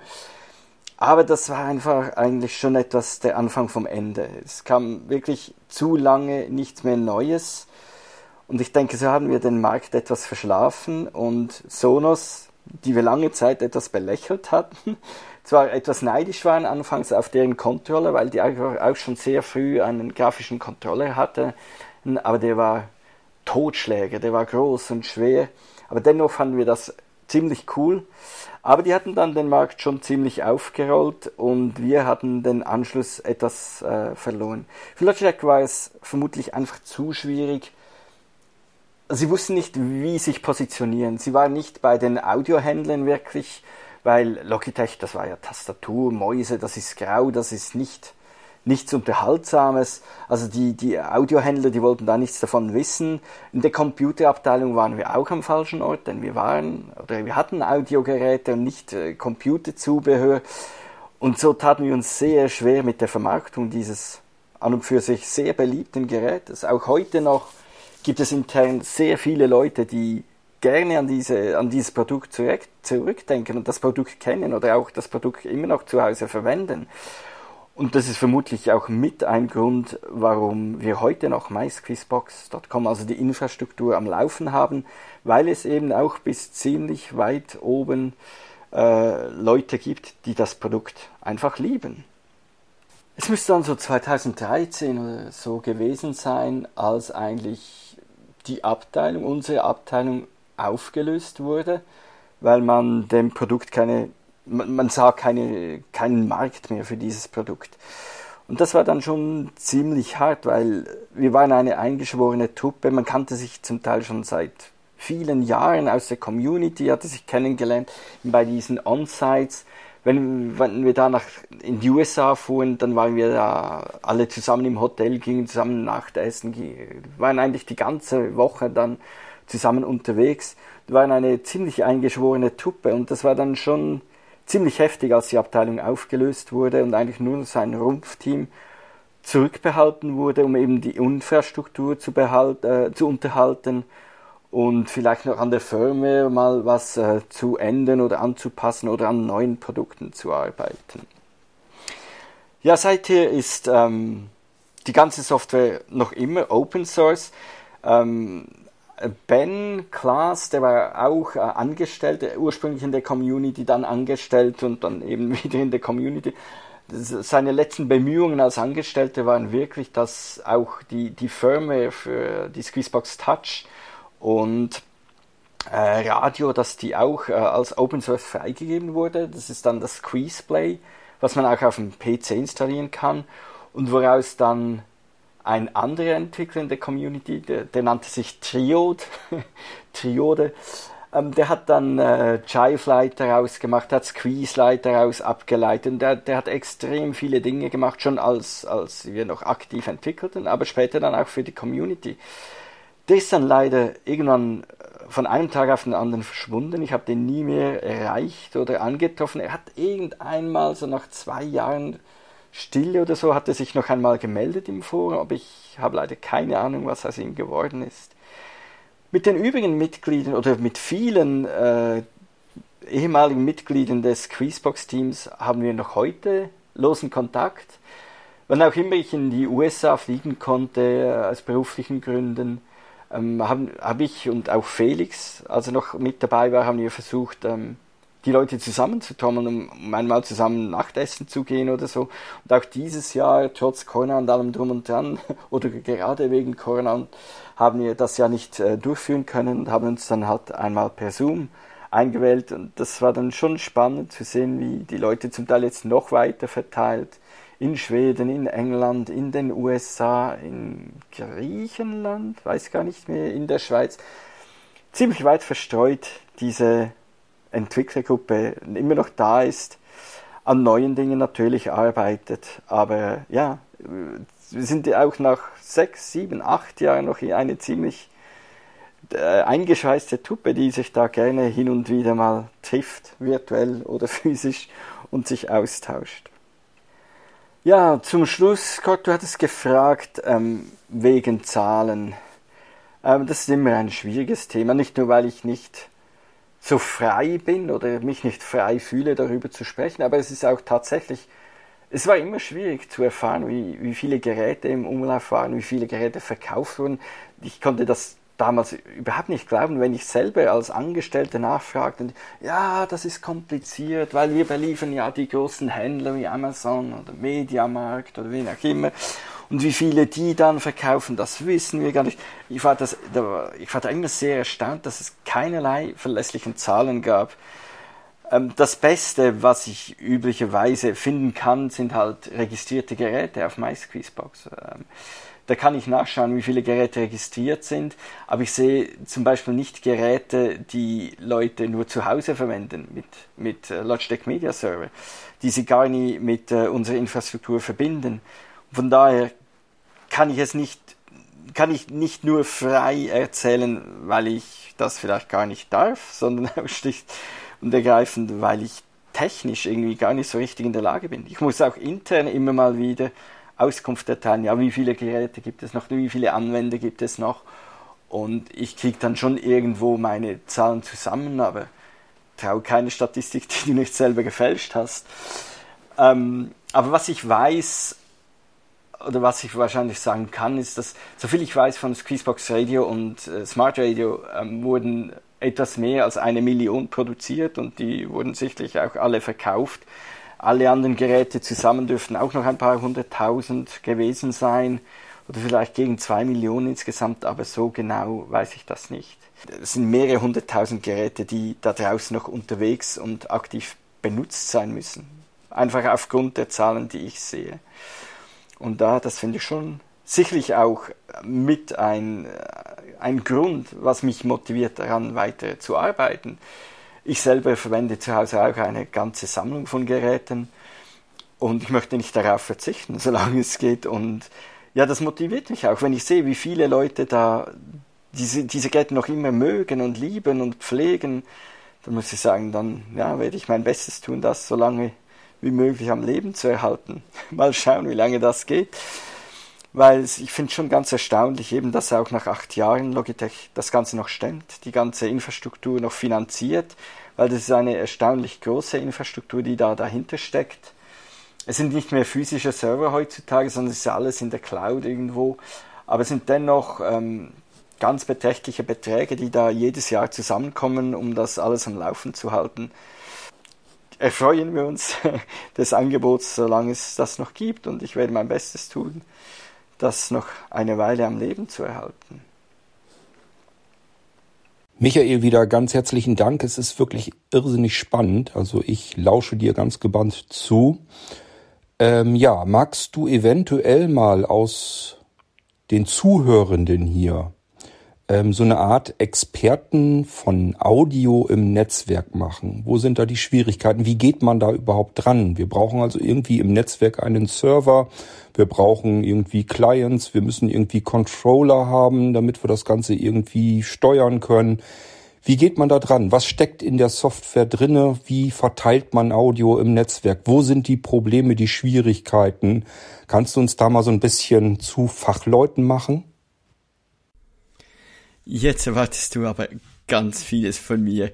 Ähm, auf die Schnelle euch zu Experten zu machen, das wird schwierig werden. Ich kann euch sicherlich ein paar Hinweise geben, äh, worauf man achten kann beim Aufbau eines solchen Systems oder wie das funktioniert im Großen und Ganzen.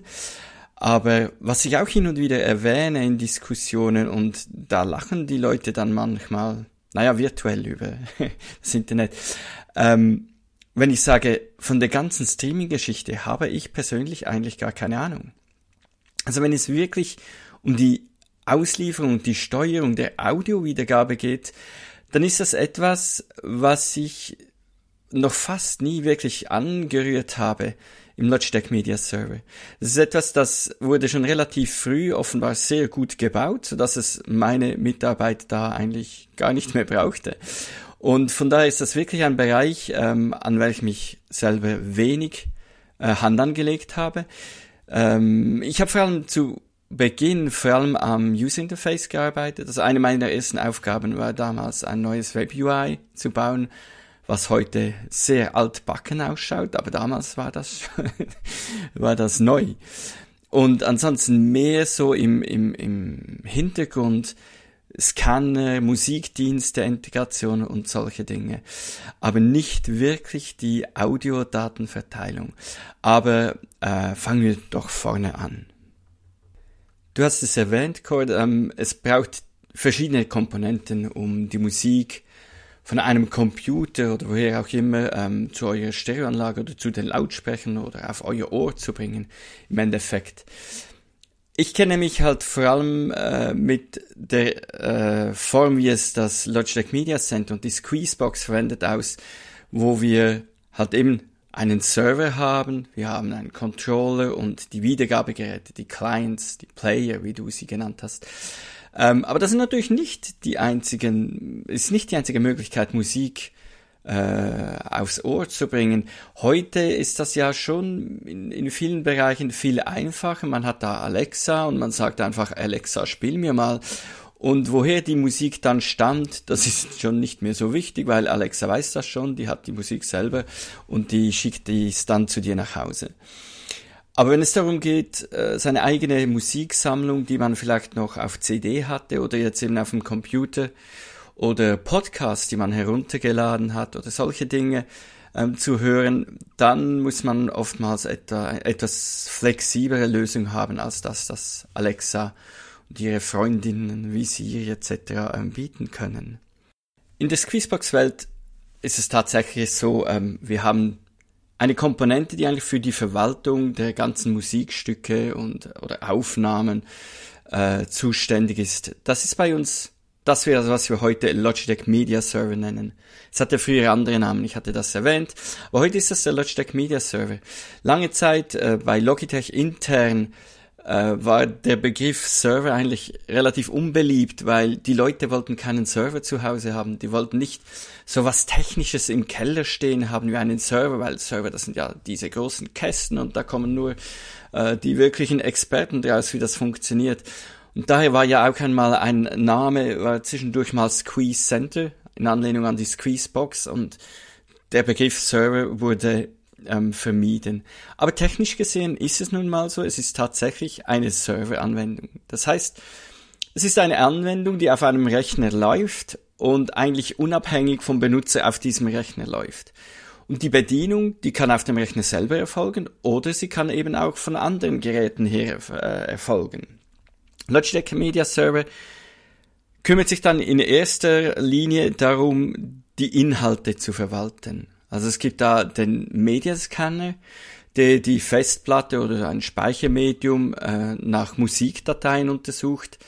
Dieser Scanner, der liest dann eben alle Mediendateien ein, schaut da, ob es im Metadaten Informationen zu den einzelnen Aufnahmen gibt, Interpreteninformationen, Stilrichtungen, Albeninformationen und so weiter und baut dann eine Datenbank auf, in welcher man gezielt eben nach Interpreten, äh, Alben und so weiter suchen kann. Logitech Media Server ist also die Bibliothekarin unseres Systems. Dann haben wir die Clients, die Empfänger, das sind die Wiedergabegeräte, welche die Musik dann äh, wiedergeben. In manchen Fällen tun die, wie bei zum Beispiel beim Receiver, tun diese Geräte wirklich nur das. Sie empfangen die Musik, wandern sie von digital nach analog um und geben sie dann einen Lautsprecher weiter oder einen Verstärker und so weiter. Das kann eine Squeezebox sein. Squeezebox Receiver typischerweise war ja ein Gerät, welches kein Benutzerinterface hatte direkt, war also ein reines Wiedergabegerät. Also braucht man auch noch so eine Art äh, Fernbedienung, um das überhaupt steuern zu können. Bei Logitech hieß das Produkt dann eben Squeezebox Controller. Das war eigentlich eine Fernbedienung, welche eine eigene Anzeige hatte. Es gab aber auch immer schon ähm, ein Webinterface, also Logitech Media Server ist auch ein Webserver, welcher über einen Webbrowser eine Bedienoberfläche zur Verfügung stellt und darüber kann man dann eben seine Inhalte suchen. Zu den eigentliche Musikdateien kam dann ja schon bald einmal die Musikdienste dazu und heutzutage werden in vielen Fällen wohl mehr Inhalte von Musikdiensten abgespielt als wirklich lokale Musikdateien. Also Logitech Media Server wiederum im Hintergrund verbindet sich mit Spotify, mit dieser, mit Pandora und wie diese Musikdienste alle heißen, um da Informationen über die Musikstücke zu erhalten ähm, und wenn es der Benutzer will, dann die Musikdateien an den Player zu schicken, an das Wiedergabegerät zu schicken. Als Controller haben wir diverse Möglichkeiten. Da, den Squeezebox Controller, das eigentliche Produkt mit diesem Namen, haben wir erwähnt. Das ist aber vermutlich gerade in der Community der Sehbehinderten eher unbekannt oder nicht sehr populär, weil, weil es halt eben ein rein visuelles äh, Interface ist. Also man sieht auf einem Display, was man annavigiert und man hat keine Textausgabe und solche Dinge. Das war dann eher die Stärke oder ist eher die Stärke von ähm, Anwendungen, Apps, die auf Smartphones äh, laufen. Ganz bekannt, ich denke, das bekannteste Beispiel hierfür ist iPeng von einem Autor namens Pippin, Jörg Schwiede, der, der lebt in Berlin. Ähm, der hat auch sehr viel Wert darauf gelegt, dass äh, seine App wirklich auch zugänglich ist, dass da eben die Textausgabefunktion funktioniert. Ich selber habe das natürlich noch nie so verwendet, aber ich war schon einmal bei einem blinden Squeezebox-Benutzer zu Hause zu Besuch und der hat mir dann auch gezeigt, wie das funktioniert. Und das war für mich als Nicht-Sehbehinderten schon sehr eindrücklich, auch wie man ja dann rein aufgrund der Ausgabe, der Textausgabe sich da navigieren oder wie man da navigieren kann, wie man sich dann doch irgendwo eine Vorstellung machen muss, wie dieser ganze Aufbau funktioniert und so. Und iPeng ist also eine solche Fernsteuerungsfunktion. Im Hintergrund ähm, kommuniziert iPeng wie auch der Controller oder das Webinterface mit Logitech Media Server, tauscht also Informationen auf. Das ist also iPeng und sagt dem Server, ähm, mein Benutzer hätte gern Musik von Elvis Costello. Und Logitech Media Server wird dann Elvis Costello suchen in seiner Datenbank oder in einem Musikdienst und dem äh, Controller wiederum sagen, was es da gibt. Und der Controller präsentiert das dem, dann wieder dem Anwender. Worauf der Anwender dann weitere Aktionen folgen lassen kann, wie spiel mir das jetzt wirklich auch ab. Wir haben also wirklich diese drei Komponenten. Es ist da die Bibliothekarin, der Server, Logitech Media Server. Wir haben die Wiedergabegeräte, die Player, die Squeezebox oder ein Raspberry Pi, welche die eigentliche Audio-Wiedergabe vornimmt. Und wir haben die Fernbedienung, das Benutzerinterface, welches in äh, verschiedenen Art Ausführungen daher kommt eben, es kann eine App sein, es kann eine Infrarot-Fernbedienung sein auf den alten Geräten oder es kann das Webinterface sein. Ich hatte es schon erwähnt, dass man den Begriff Server eigentlich äh, bei Logitech lieber ähm, nicht verwendet hätte, aber es ist nun mal so, es ist ein Server, aber da muss man nicht Angst davor haben, weil es ist, man braucht da nicht eine spezielle Server-Hardware, um diese Software laufen zu lassen. Es gibt heute Pakete für Installation auf Windows, auf Macintosh-Computern oder auf kleinen Einplatinen-Computern, wie man die nennt, wie zum Beispiel Raspberry Pi. Früher hatten wir auch noch äh, beschränkten Support für diverse NAS. NAS, das sind so diese Netzwerkspeicher, die manche von uns zu Hause haben, wo man eben alle Dinge, möglichen Dinge in seinem Haushalt selber auf einem kleinen Serverline speichern kann. Leider hat Synology ähm, die Unterstützung für Logitech Media Server in seiner neuesten Betriebssystemversion gestrichen. Und auch schon zuvor hatten sie schon länger keine offizielle Updates mehr angeboten. Also NAS sind heute eher etwas problematisch.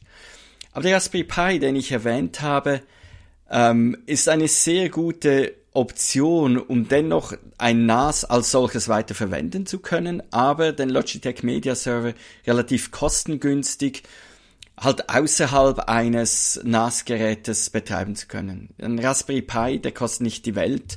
Mit einem schicken Gehäuse kostet das, weiß nicht, 50, 60 Euro. Man braucht vielleicht noch eine kleine Speicherkarte. Und die brauchen auch relativ wenig Strom. Also die kann man an einem normalen USB äh, eigentlich betreiben. Und dieser Raspberry Pi kann dann da sein, um eben Logitech Media Server auszuführen. Und der würde dann zwar die Indizierung vornehmen, der Scanner würde auf diesem Pi laufen, aber die Musikdateien könnte nach wie vor vom NAS beziehen. Das ist eine Konfiguration, wie ich sie selber verwende. Ich habe sowohl im Büro, äh, wo ich arbeite, als auch zu Hause, habe ich ein NAS stehen, welches meine Dateien speichert, aber einen Raspberry Pi auf welchem äh, Logitech Media Server läuft. Ganz einfach aus dem Grund, ich habe dann ein Gerät, welches sich einfach nur um Logitech Media Server kümmert und da kann mir keiner reinschwatzen, wenn Synology Support für Logitech Media Server aufgeben will. Das kümmert mich nicht mehr, weil ich habe einen Raspberry Pi und darauf, darauf läuft Logitech Media Server unabhängig dessen, was der Hersteller meines NAS entscheidet. Ich persönlich bin ein großer Fan ähm, einer kleinen spezialisierten Linux-Distribution, die sich PyCore Player nannt, nennt. PyCore Player ist ein ganz kleines Linux. Ich glaube, es sind nur etwa 50 Megabyte, vielleicht 60 Megabyte, die man da herunterladen muss. Und das ist wirklich optimiert für diese eine Anwendung. Wie der Name sagt, war es ursprünglich gedacht als Player. Also, dass man mit einem Raspberry Pi günstig eine Squeezebox bauen konnte mit einer zusätzlichen Soundkarte. Und das Spezielle dabei ist, das ganze Linux läuft einfach nur im Arbeitsspeicher des Rechners. Das heißt, es wird eigentlich nichts auf eine Disk geschrieben oder USB-Stick oder sonst ein Speichermedium, was bedeutet, man kann da jederzeit einfach den Strom wegnehmen und da geht nichts kaputt. Einfach wieder einstecken und das läuft weiter. Bei einem normalen System muss man immer aufpassen, dass die Daten sauber auf die Disk geschrieben werden oder so. Und das ist bei PyCore Player nicht oder weniger der Fall. Später dann kam die Unterstützung äh, für Logitech Media Server dazu. Das heißt, man kann direkt auf PyCore Player Logitech Media Server installieren. Das ist äh, relativ einfach möglich über ein Webinterface wiederum. Und in diesem Fall entfällt dann dieser Vorteil natürlich, weil Logitech Media Server muss Dateien irgendwo hinschreiben, die ganze Bibliothek, die kleine Datenbank, die muss da irgendwo hingeschrieben werden. Dennoch läuft das System sehr robust und braucht sehr wenig Liebe meines Erachtens. Also die, die läuft einfach. Also ich habe das System, welches ich im Büro habe, das läuft seit etwa drei Jahren auf derselben SD-Karte. Manchmal haben die Anwender noch Angst, die SD-Karten könnten äh, kaputt gehen, weil die waren anfangs etwas äh, weniger robust. Aber ich habe da seit circa drei, dreieinhalb Jahren dieselbe SD-Karte drin und das läuft und läuft und läuft. Ich habe da kein Problem damit. Und ich kann das wirklich jedem empfehlen, der nicht unbedingt seinen PC laufen lassen möchte, um Musik zu hören, aber dennoch ein stabiles System haben möchte, welches nicht so abhängig ist von einem Anbieter wie eben zum Beispiel äh, die Synology NAS-Geräte, welche Logitech Media Server nicht mehr unterstützen. Für die Wiedergabe, also als Player, gibt es ähm, auch zahlreiche Möglichkeiten. Natürlich besteht noch immer ein Markt für gebrauchte Squeezeboxen. Das ist ganz erstaunlich, welche Preise da manchmal noch bezahlt werden. Die kann man noch immer äh, kaufen auf dem Gebraucht, Gebrauchtmarkt. Aber in letzter Zeit, in den letzten Jahren kam eben der Raspberry Pi als günstige Alternative auf. Da gibt es zahlreiche Anbieter äh, von Soundkarten unterschiedlicher Güte, aber auch unterschiedlichen Preisniveaus. Aber da lässt sich wirklich mit relativ wenig Geld lässt sich da ein Wiedergabegerät bauen, welches flexibel in eine Squeezebox-Umgebung äh, integriert werden kann. Die sind dann ansprechbar wie vollwertige Squeezeboxen. Auch gibt es äh, Anwendungen für den Desktop. Ich hatte das schon erwähnt, dass die ganze Software, die auf den Squeezeboxen läuft, oder ein Großteil der Software ist heute Open, Open Source, insbesondere Squeezeplay. Und da das Protokoll auch öffentlich dokumentiert ist, hatte ein Entwickler ja mal Squeeze Lite ähm, entwickelt, das heute auf einer Vielzahl von Geräten läuft. Eben diesen, diese ganzen Player auf Raspberry Pi Basis, die verwenden eigentlich Squeeze Lite als für die Wiedergabe. Aber es gibt auch kommerzielle Anbieter, sehr teure Geräte, die dieselbe Software verwenden. Diese Software läuft auf kleinen Geräten, die kann man auch auf einem PC installieren und so kann man eigentlich jeden PC oder Macintosh Computer, ob Linux drauf läuft oder Windows, Windows auch ähm, in eine Squeezebox Umgebung integrieren. Sei es nur, um die Geräte fernzusteuern oder auch als Wiedergabegeräte. Ich hoffe, das gibt euch einen Einblick. Vermutlich ist das etwas erschlagend viel Information, aber eben Experten machen kann ich nicht wirklich. Das braucht einfach äh, etwas mehr Zeit.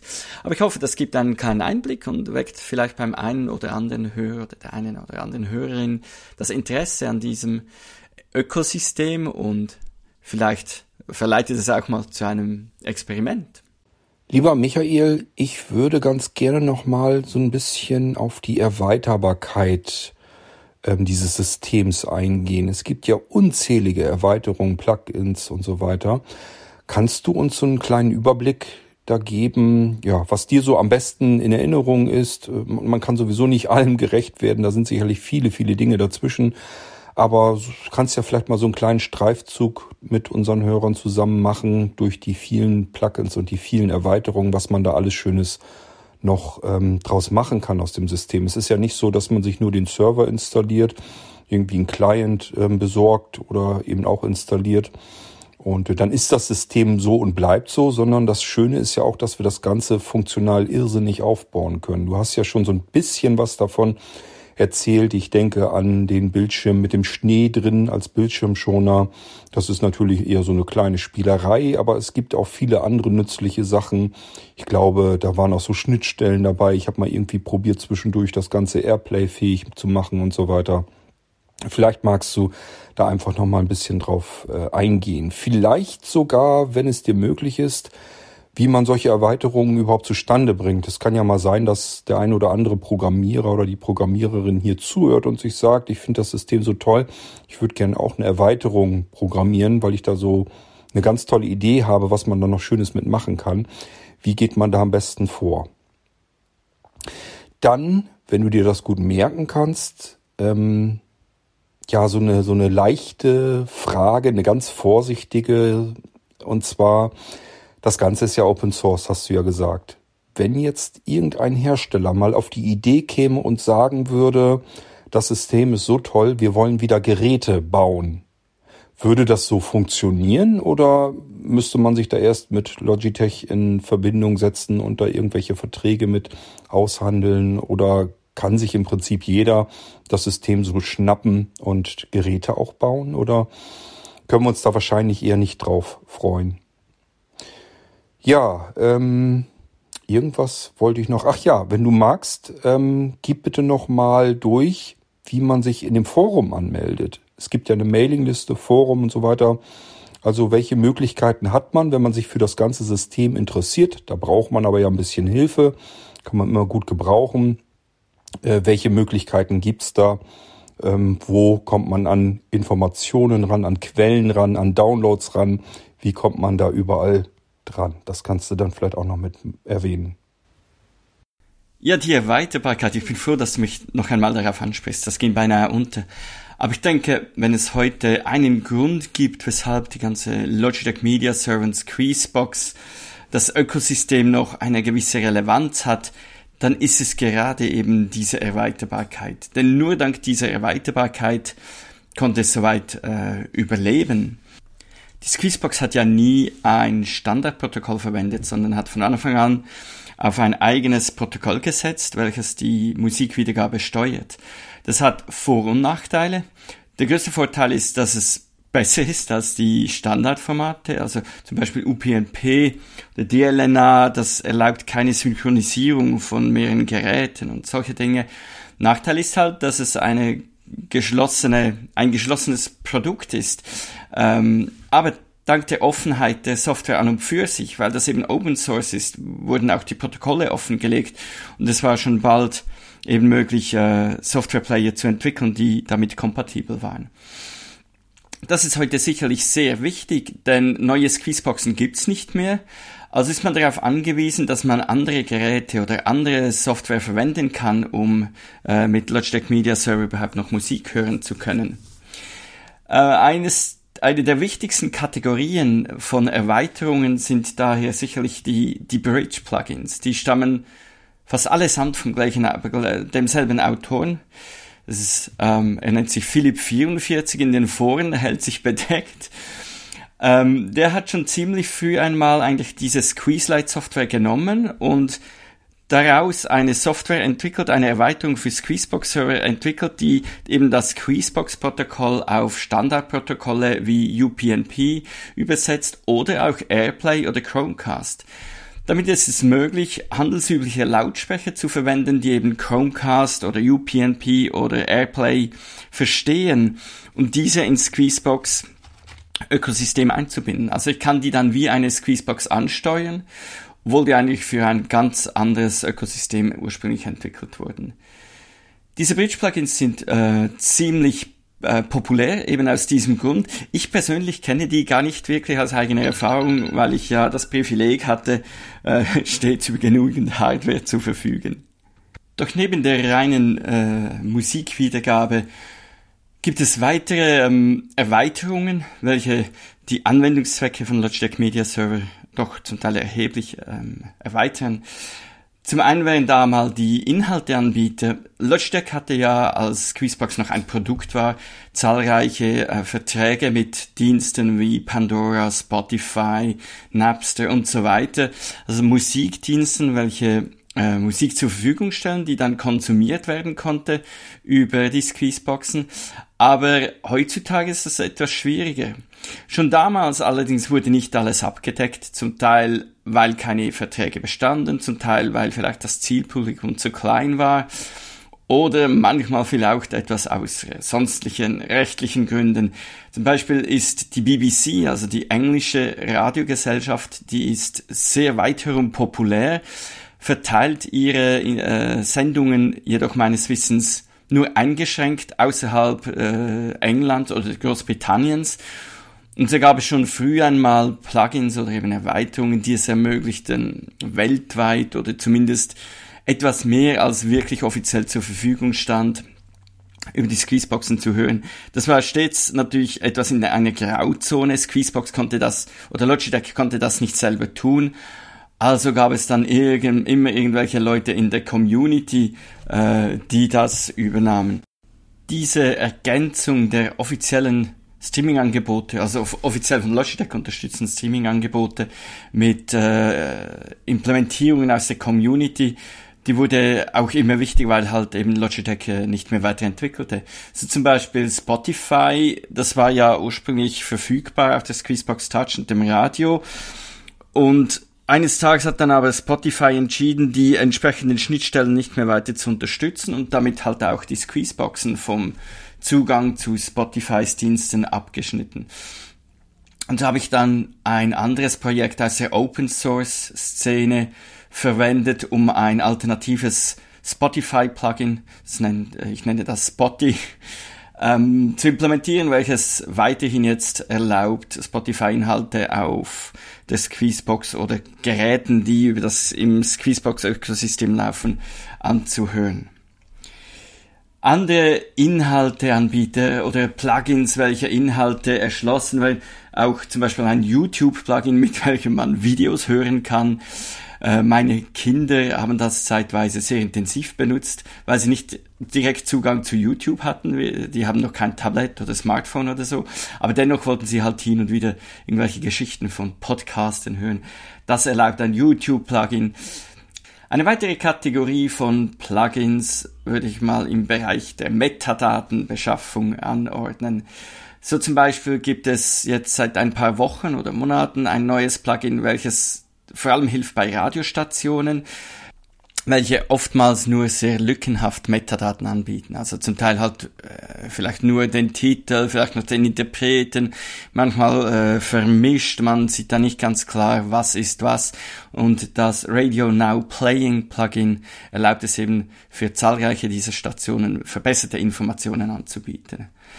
Ein anderes meiner Plugins, welches ich unterhalte und entwickle, ist das Musik- und Interpreteninformations-Plugin, welches erlaubt, Biografien oder Albenrezensionen oder Liedertexte abzurufen zum eben wiedergegebenen Album und so weiter. Ähm, eine weitere Kategorie würde ich mal die Mixer nennen. Es gibt diverse Plugins, welche sich darum kümmern, uns automatisiert die Musik zusammenzustellen. Die meisten von uns, welche einen Musikdienst verwenden, kennen das wahrscheinlich. Bei, bei Spotify kriegen wir ja täglich oder wöchentlich neu zusammengestellte Playlisten, welche zu unserem Geschmack passen oder passen sollten. Aber für die lokale Musiksammlung ist das äh, oder war das eher schwieriger. Es gab schon vor langer, langer Zeit ein Produkt, das nannte sich Music Magic, später dann Music IP. Das war ziemlich populär, aber war kommerziell kein, kein Erfolg. Also populär innerhalb der Squeezebox Community, aber offenbar zu wenig erfolgreich, um weiterentwickelt zu werden. Die Software, die ist immer noch auffindbar auf dem Internet, sie scheint immer noch irgendwie zu funktionieren. Und manche Leute verwenden das auch noch immer. Und so gibt es sogar hierfür noch eine Erweiterung aus der Community, die dann heißt, ich glaube, die heißt Sugar Cube, Sugar Cube, also ein Zuckerwürfel, die Music IP weiterhin verwendet, um die lokale Musik äh, zu mischen. In Logitech Media Server Version acht oder sieben irgendwo habe ich dann mal eine Funktion eingebaut, die heißt Don't Stop the Music. Es geht wiederum zurück auf Dean Blackketter, einer der ursprünglichen Entwickler, von Squeezebox. Der hat eben gesagt, wir müssen eine Funktion haben, um die Musik nie anzuhalten, weil wenn ich Musik höre, dann will ich mich nicht darum kümmern, neue Musik aufsetzen zu müssen. Also habe ich da mal Don't Stop the Music implementiert, aber das ist mehr Infrastruktur, um eben Plugins zu erlauben, wenn eine Playlist zu Ende geht, irgendwas dazu zu mischen. Da, was dann dazu gemischt wird, das ähm, ist wiederum abhängig vom Plugins, äh, vom Plugin. Äh, eine solche Funktion existiert dann auch in all den Plugins, äh, den Streaming-Dienst-Plugins, die ich entwickle. Ich habe Spotify erwähnt, da ist sowas drin. Äh, Cubase, Cubase, ich weiß nicht einmal genau, wie man das ausspricht. Das ist ein französischer Musikdienst, der vor allem in äh, Frankreich populär ist und vor allem auch ähm, in Bezug auf klassische Musik, Jazz, also nicht unbedingt die Popmusik, die man bei Spotify und überall sonst äh, angeboten bekommt. Die haben sich wirklich etwas spezialisiert und heben da die bessere Qualität hervor, die Verlust, das verlustfreie Streaming, äh, ebenso wie eben äh, Jazz und klassische Musik, welche nicht unbedingt Mainstream sind. In diesem Plugin habe ich auch dieses Don't Stop the Music implementiert, damit man eben, wenn man Cubase verwendet, kann man sagen, wenn meine Playliste zu Ende ist, misch mir was dazu, was ungefähr ähm, zum bisherigen Verlauf meines Musikhörens steht. Ebenso ähm, habe ich einen Mixer für Last.fm entwickelt. Last.fm ist auch ein Musikdienst, welcher ursprünglich einfach nur aufgezeichnet hat, was man gehört hat. So hat man eine Historie. Aber so natürlich haben die sehr viel Metadaten gesammelt. Die wissen ungefähr, wer Elvis hört, hört vielleicht auch sonst noch klassischen Rock'n'Roll aus den 50er und 60er Jahren und kann da entsprechend äh, Interpreten dazu mischen. Hierfür habe ich auch ein Plugin entwickelt, welches ähm, Last Mix heißt. Ja, und äh, da gibt's noch Dynamic Mix, Dynamic Playlist und vielleicht noch einige weitere Plugins, in der, die aus der Community kommen und welche dies, eben dieses automatische Erstellen von Wiedergabelisten ähm, erlauben.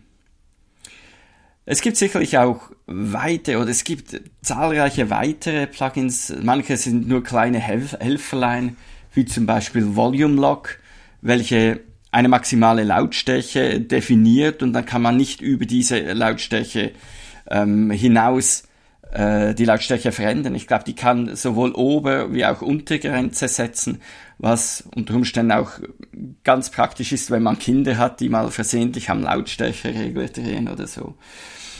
Group Players möchte ich noch erwähnen, äh, erwähnen. Das ist ein Plugin, welches es erlaubt, wie virtuelle Wiedergabegeräte zu definieren. Also Player zu einer Gruppe zusammenfassen, das kann ja Squeezebox von Haus aus. Aber das äh, Group Players Plugin kann eben diese Kombinationen dann abspeichern. Da kann man einen neuen Player definieren, welcher aber aus mehreren einzelnen Geräten ähm, zusammengestellt wird. So kann ich zum Beispiel äh, sagen, ich will im, im Wohnraum Musik haben und das ist dann halt das Gerät in der Stube wie auch in der offenen Küche und wenn ich den Player Wohnraum anwähle, dann spielt das eben auf beiden Geräten gleichzeitig. Solche Dinge kann man da äh, konfigurieren.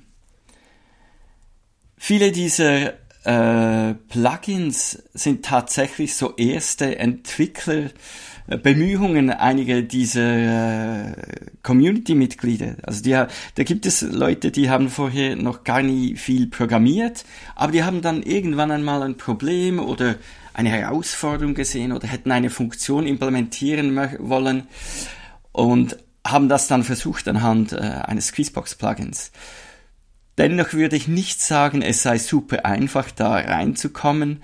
Was immer hilfreich ist, wenn man mal so etwas unternehmen möchte, ist sich umzuschauen, gibt es ein Plugin, welches etwas Ähnliches tut oder vielleicht von der Mechanik her ähm, einen ähnlichen Anwendungsfall hat. Zum Beispiel alle diese Mixer-Plugins, äh, die müssen sich irgendwie beschaffen, ja, was ist eben gelaufen auf diesem Gerät und äh, worauf welche Informationen könnte ich einem neuen Mix basieren. Da gibt es schon diverse Plugins, da kann man schauen, wie machen die das, kann da etwas abkupfern, das ist ja alles Open Source, da darf man sich inspirieren lassen oder gar ganze Programmteile äh, klauen und weiterverwenden, das ist überhaupt kein Problem. Wenn sich jetzt also jemand äh, für das Entwickeln von Erweiterungen für die Squeezebox äh, interessieren würde, dann würde ich wirklich ganz stark empfehlen, mal schauen, was gibt es schon an Plugins, wovon kann ich lernen, denn die Dokumentation, die ist wenig hilfreich, weil beinahe nicht existent. Und dann einfach mal ausprobieren. Perl lässt sich für beinahe alle Plattformen installieren. Am wenigsten praktisch ist da Windows leider aber es lässt sich beinahe überall installieren. Und wenn dann Probleme auftauchen, nicht scheuen und in unseren äh, Foren oder Mailinglisten nachfragen. Womit wir gleich bei der nächsten deiner Fragen wären, Cord, ähm, wie, wo finde ich die Community? Wie treffe ich die an? Äh, am besten ist da wirklich, äh, sind die Foren. Das heißt forums.slimdevices.com da haben wir diverse Gruppen, insbesondere eine für Entwickler, die nennt sich halt Developers, ist Englisch, das meiste ist Englisch, aber es gibt auch eine deutschsprachige Gruppe, wo man in Deutsch äh, Fragen stellen kann und Fragen beantwortet kriegt. Aber gerade für Entwickler ist es dann halt Englisch, weil vieles im Code, die Kommentare sind dann sowieso Englisch, das ist immer von Vorteil, wenn man etwas Englisch kann. Äh, ich persönlich verwende eigentlich die Foren gar nicht so gern, weil ich bevorzuge, mich äh, über die Mailinglisten zu beteiligen. Darum haben wir noch immer so ein, eine Schnittstelle, welche automatisch von den Mailinglisten in die Foren weiterleitet und Beiträge aus den Foren auf die Mailinglisten äh, versendet. Ich verwende das seit Jahren so, das funktioniert eigentlich ziemlich gut und zuverlässig weil ich es selber so verwende, merke ich auch meist sehr schnell, wenn irgendwas nicht mehr funktioniert und ich kann mich dann drum kümmern. Also wenn das jemanden mehr interessiert, eben über E-Mail folgen zu können, dann hat es bei all diesen Gruppen oder beinahe all diesen Gruppen auf forums.slimdevices.com hat es einen angepinnten Beitrag, äh, der sowas heißt wie Subscribe to this group. Und darin gibt es dann einen Link, worüber man sich äh, an der Mailingliste anmelden kann. Ja, äh, dann wäre da noch die etwas schwierige Frage nach äh, weiteren Entwicklungen, neuen Geräten, die kompatibel sind oder ob man das als kommerzieller Hersteller überhaupt machen kann oder nicht. Logitech hat sich bis jetzt nicht darum, darum gekümmert. Es gibt schon seit Jahren, wenn nicht schon seit einem Jahrzehnt oder so, kommerzielle Anbieter, die Geräte anbieten, die sich als Quizbox ausgeben. Die waren aber bisher tendenziell eher ähm, in den höherpreisigen Angeboten, also in den Bereich von, sagen wir mal, 1000 zu mehreren 1000 Euros. Die Anbieter, die haben das meist nicht wirklich explizit beworben. Also sie, sie schreiben da nicht dicke drauf, mit Logitech Squeezebox kompatibel, weil äh, das kennt ja mittlerweile fast niemand mehr. Es ist nicht wirklich ein Verkaufsargument. Sondern die haben dann einfach drauf geschrieben, ja, wir haben all diese Musikdienste. Und was sie dann gemacht haben, ist, sie haben im Hintergrund mysquizbox.com verwendet, also unseren Cloud, die Cloud-Dienst. Und ich, hatte, ich war da nicht immer glücklich damit, weil es insbesondere auch Anbieter gab, die das schlecht implementiert hatten und dann zu einem echten Problem für uns wurden, weil sie eben unsere Server mit Tausenden, wenn nicht sogar Millionen von Anfragen jeden Tag bombardiert hatten, was natürlich unsererseits Kosten und Probleme verursacht hat. Aber mittlerweile ist das nicht mehr ganz so ein Problem. Die meisten verhalten sich da besser. Aber ich weiß nicht von einer einzigen Firma, die ein, einen Vertrag hätte mit Logitech, um das überhaupt tun zu dürfen. Ich sage den Leuten dann auch immer, äh, seid bitte zurückhaltend oder versucht selber etwas aufzubauen, weil euch kann niemand garantieren, dass MySqueezebox.com in einem halben Jahr noch, noch existiert. Und dann haben sie ihre Kunden, die ein teures Gerät gekauft haben und die dann plötzlich auf einen wichtigen Bestandteil der Funktionalität verzichten müssen. Und das ist dann nicht unser Problem, weil die haben keinen Deal, die haben keine Abmachung mit Logitech, die verwenden das einfach ohne zu fragen und dann können wir die auch jederzeit wieder rausschmeißen. Also von daher würde ich sagen, es ist heikel. Ich würde nicht unbedingt ein kommerzielles Produkt ähm, entwickeln, das MySquizbox.com verwendet. Ein Produkt, das die ganze Infrastruktur aber ähm, unterstützt, also das einen, das mit Logitech Media Server funktioniert, also der Software, die zu Hause läuft. Das ist eigentlich nicht so ein Problem. Es wird auch sehr häufig gemacht. Es gibt mittlerweile auch einen deutschen Anbieter, ich glaube aus, aus Berlin, wie heißt, hieß der schon wieder? Polyvaction hießen die. Die haben bisher zwei Produkte angekündigt und auch schon verkauft, leiden aber im Moment etwas unter den Lieferschwierigkeiten für elektronische Komponenten. Und das sind eigentlich die ersten, die meines Erachtens wirklich relativ kostengünstige, fixfertige Angebote machen. Also kann man zwei Geräte kaufen, den DAC 32 und Core 32. DAC 32 ist, wie der Name sagt, ein digital-analog-Konverter. Also es ist einfach eigentlich ein Squeezebox-Clone, den man an die Stereoanlage anschließt. Hat keinen Verstärker eingebaut, also man muss einen, selber einen Verstärker haben, aber man kann dann eine bestehende äh, Stereoanlage mit Squeezebox-Funktionalität ähm, ausbauen. Core 32 auf der anderen Seite, das ist eher ähm, die fixfertige Lösung, um Logitech Media Server laufen zu lassen. Also da braucht man keine Raspberry Pi, man braucht keinen PC laufen zu lassen, sondern man kauft das Gerät, ist fixfertig vorkonfiguriert, einfach in Betrieb zu nehmen und leistet eigentlich all das, was eben Logitech Media Server so leistet. Da kann man auch Plugins installieren und so weiter, weil das einen sehr ähnlichen Prozessor verwendet wie Raspberry Pi meines Wissens, sind auch die meisten äh, Plugins durchaus kompatibel. Also Spotify läuft, BBC läuft, zahlreiche andere Plugins und Erweiterungen funktionieren da einwandfrei. Tja, nach diesem kleinen Werbespot ah, merke ich eben, dass auch dieser Beitrag schon wieder viel zu lange wird. Ich will, will mich immer kurz halten, aber es gibt so viel zu erzählen.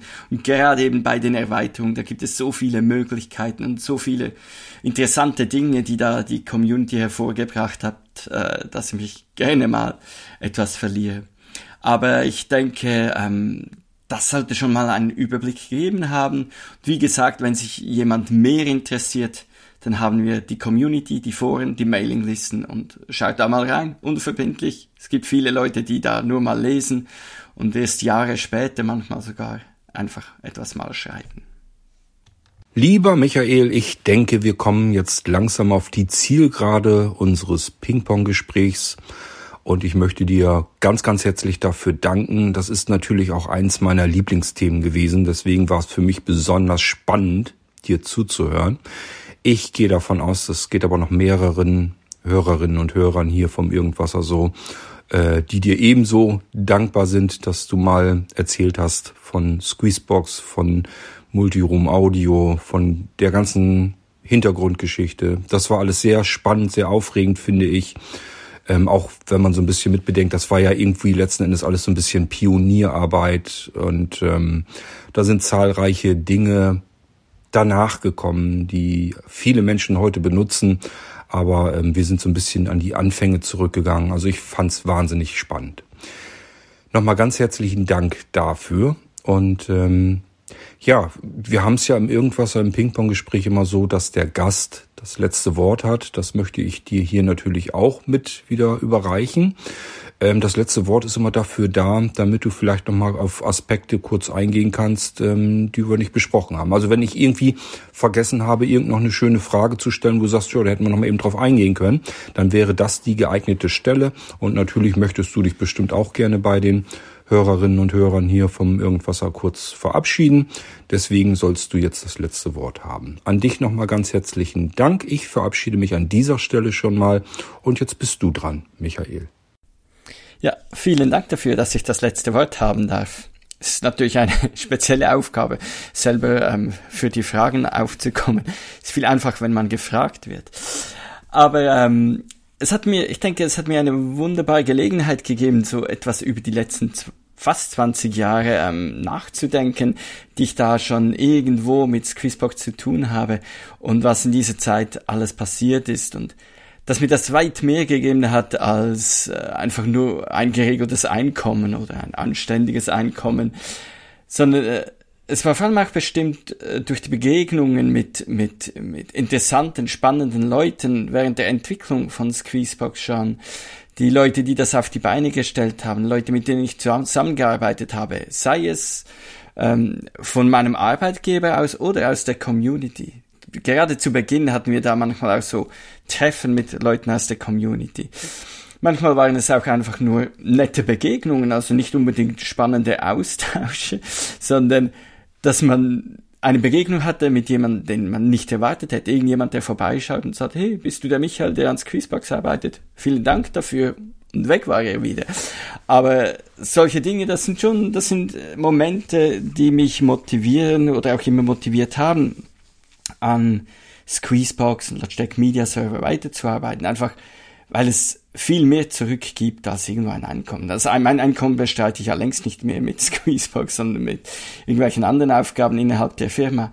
Aber ähm, es ist wirklich ein Kollege, ähm, der mir in IT-Fragen da aushilft, äh, Infrastrukturarbeiten erledigt, der hat mal gesagt, das sei vermutlich äh, hauptsächlich Labor of Love. Also ich mache das eben weil das Produkt mir gefällt, weil ich äh, so viel Spaß habe an Produkt und an dessen Entwicklung.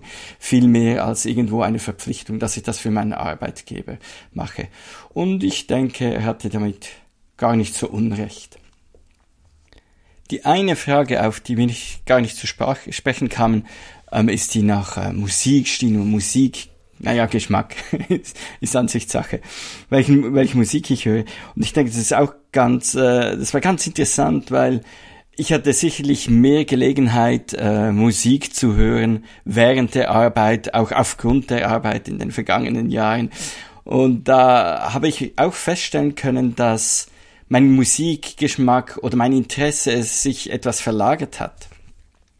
Ich mag mich erinnern, als ich Uh, das muss anfangs der 90er Jahre gewesen sein, da war ich an einem Peter Gabriel Konzert. Ich bin ein großer Fan von Peter Gabriel unter anderem. Und da war ich an diesem Konzert und da ist mir der eine Musiker aufgefallen, sein Bassist, Tony Levin. Und der hat ein Instrument gespielt, äh, das ich überhaupt nicht kannte. Ich hatte keine Ahnung, was das war. Und das war ich denke, es war 1994, noch etwas bevor ich Internetzugang hatte. Ich mag mich erinnern, dass ich dann schon ziemlich bald einmal, als ich dann in, endlich Internet hatte, mal gegoogelt habe. da gab es ja Google gar nicht. Also meine Recherche gestartet habe, was denn das für ein Musiker war, dieser Tony Levin und dieses Instrument, das er da spielte. Und da lernte ich dann von diesem Chapman Stick. Das Instrument nennt sich Chapman Stick. Das ist wie eine Gitarre ohne Körper oder eben Bassgitarre, ist ja Bassist ohne den Korpus unten, dafür mit der doppelten Anzahl Seiten. Also ich glaube, das gibt's mit zehn oder zwölf Seiten und das deckt dann das Spektrum von Bassgitarre bis zu Gitarre ab. Und irgendwie hat mich das so fasziniert, dass ich da weiter gesucht habe und habe dann herausgefunden, dass diese Tony Levin bereits damals, also Mitte der 90er Jahre, bereits eine Homepage hatte. Ähm, er sprach da vom Road Diary, also von einem Tagebuch, das er führt, wenn er eben unterwegs ist mit Musikern auf Tournee oder auch für sich selber unterwegs. Und irgendwie habe ich da eine Faszination für diese Person und seine Instrumente entwickelt. Und viele ähm, meine Interessen oder der Musikstile, die ich heute höre, gingen irgendwie dann von Tony Levin aus, von diesem Bassisten. Denn dieser Tony Levin als ich da las, ähm, wofür er bekannt sei, da stand geschrieben, natürlich Peter Gabriel, seine Zusammenarbeit mit Peter Gabriel seit Mitte der 70er Jahre oder Ende der 70er Jahre spielen die zusammen und die sind ja jetzt 60, 70 Jahre alt. Ähm, die haben da ewig zusammen gespielt, das kannte ich. Andere Musiker oder Gruppen, bei welchen er mitgespielt hat, sei es im Studio oder auch live auf der Bühne, die kannte ich weniger. Das waren zwar auch sehr große Namen dabei. Er hat auch bei John Lennon, äh, auf einem der letzten Alben von John Lennon mitgespielt, hat mit äh, Paul Simon gespielt, mit Pink Floyd, Dire Straits, sehr viele große Namen. Und einen anderen großen Namen, den kannte ich bis dahin noch gar nicht. Das war King Crimson. King Crimson, da dachte ich, ja, so Königsperson, das, das, das müsse ein, ein schwarzamerikanischer Musiker sein, der irgendwas Blues oder so spielt. Aber ich hatte keine Ahnung. Und so habe ich dann mal einen Freund gefragt, der etwas mehr bewandert war in musikalischen Fragen. Der hat mir gesagt, ja, das ist irgend sowas zwischen Prog und Klassik.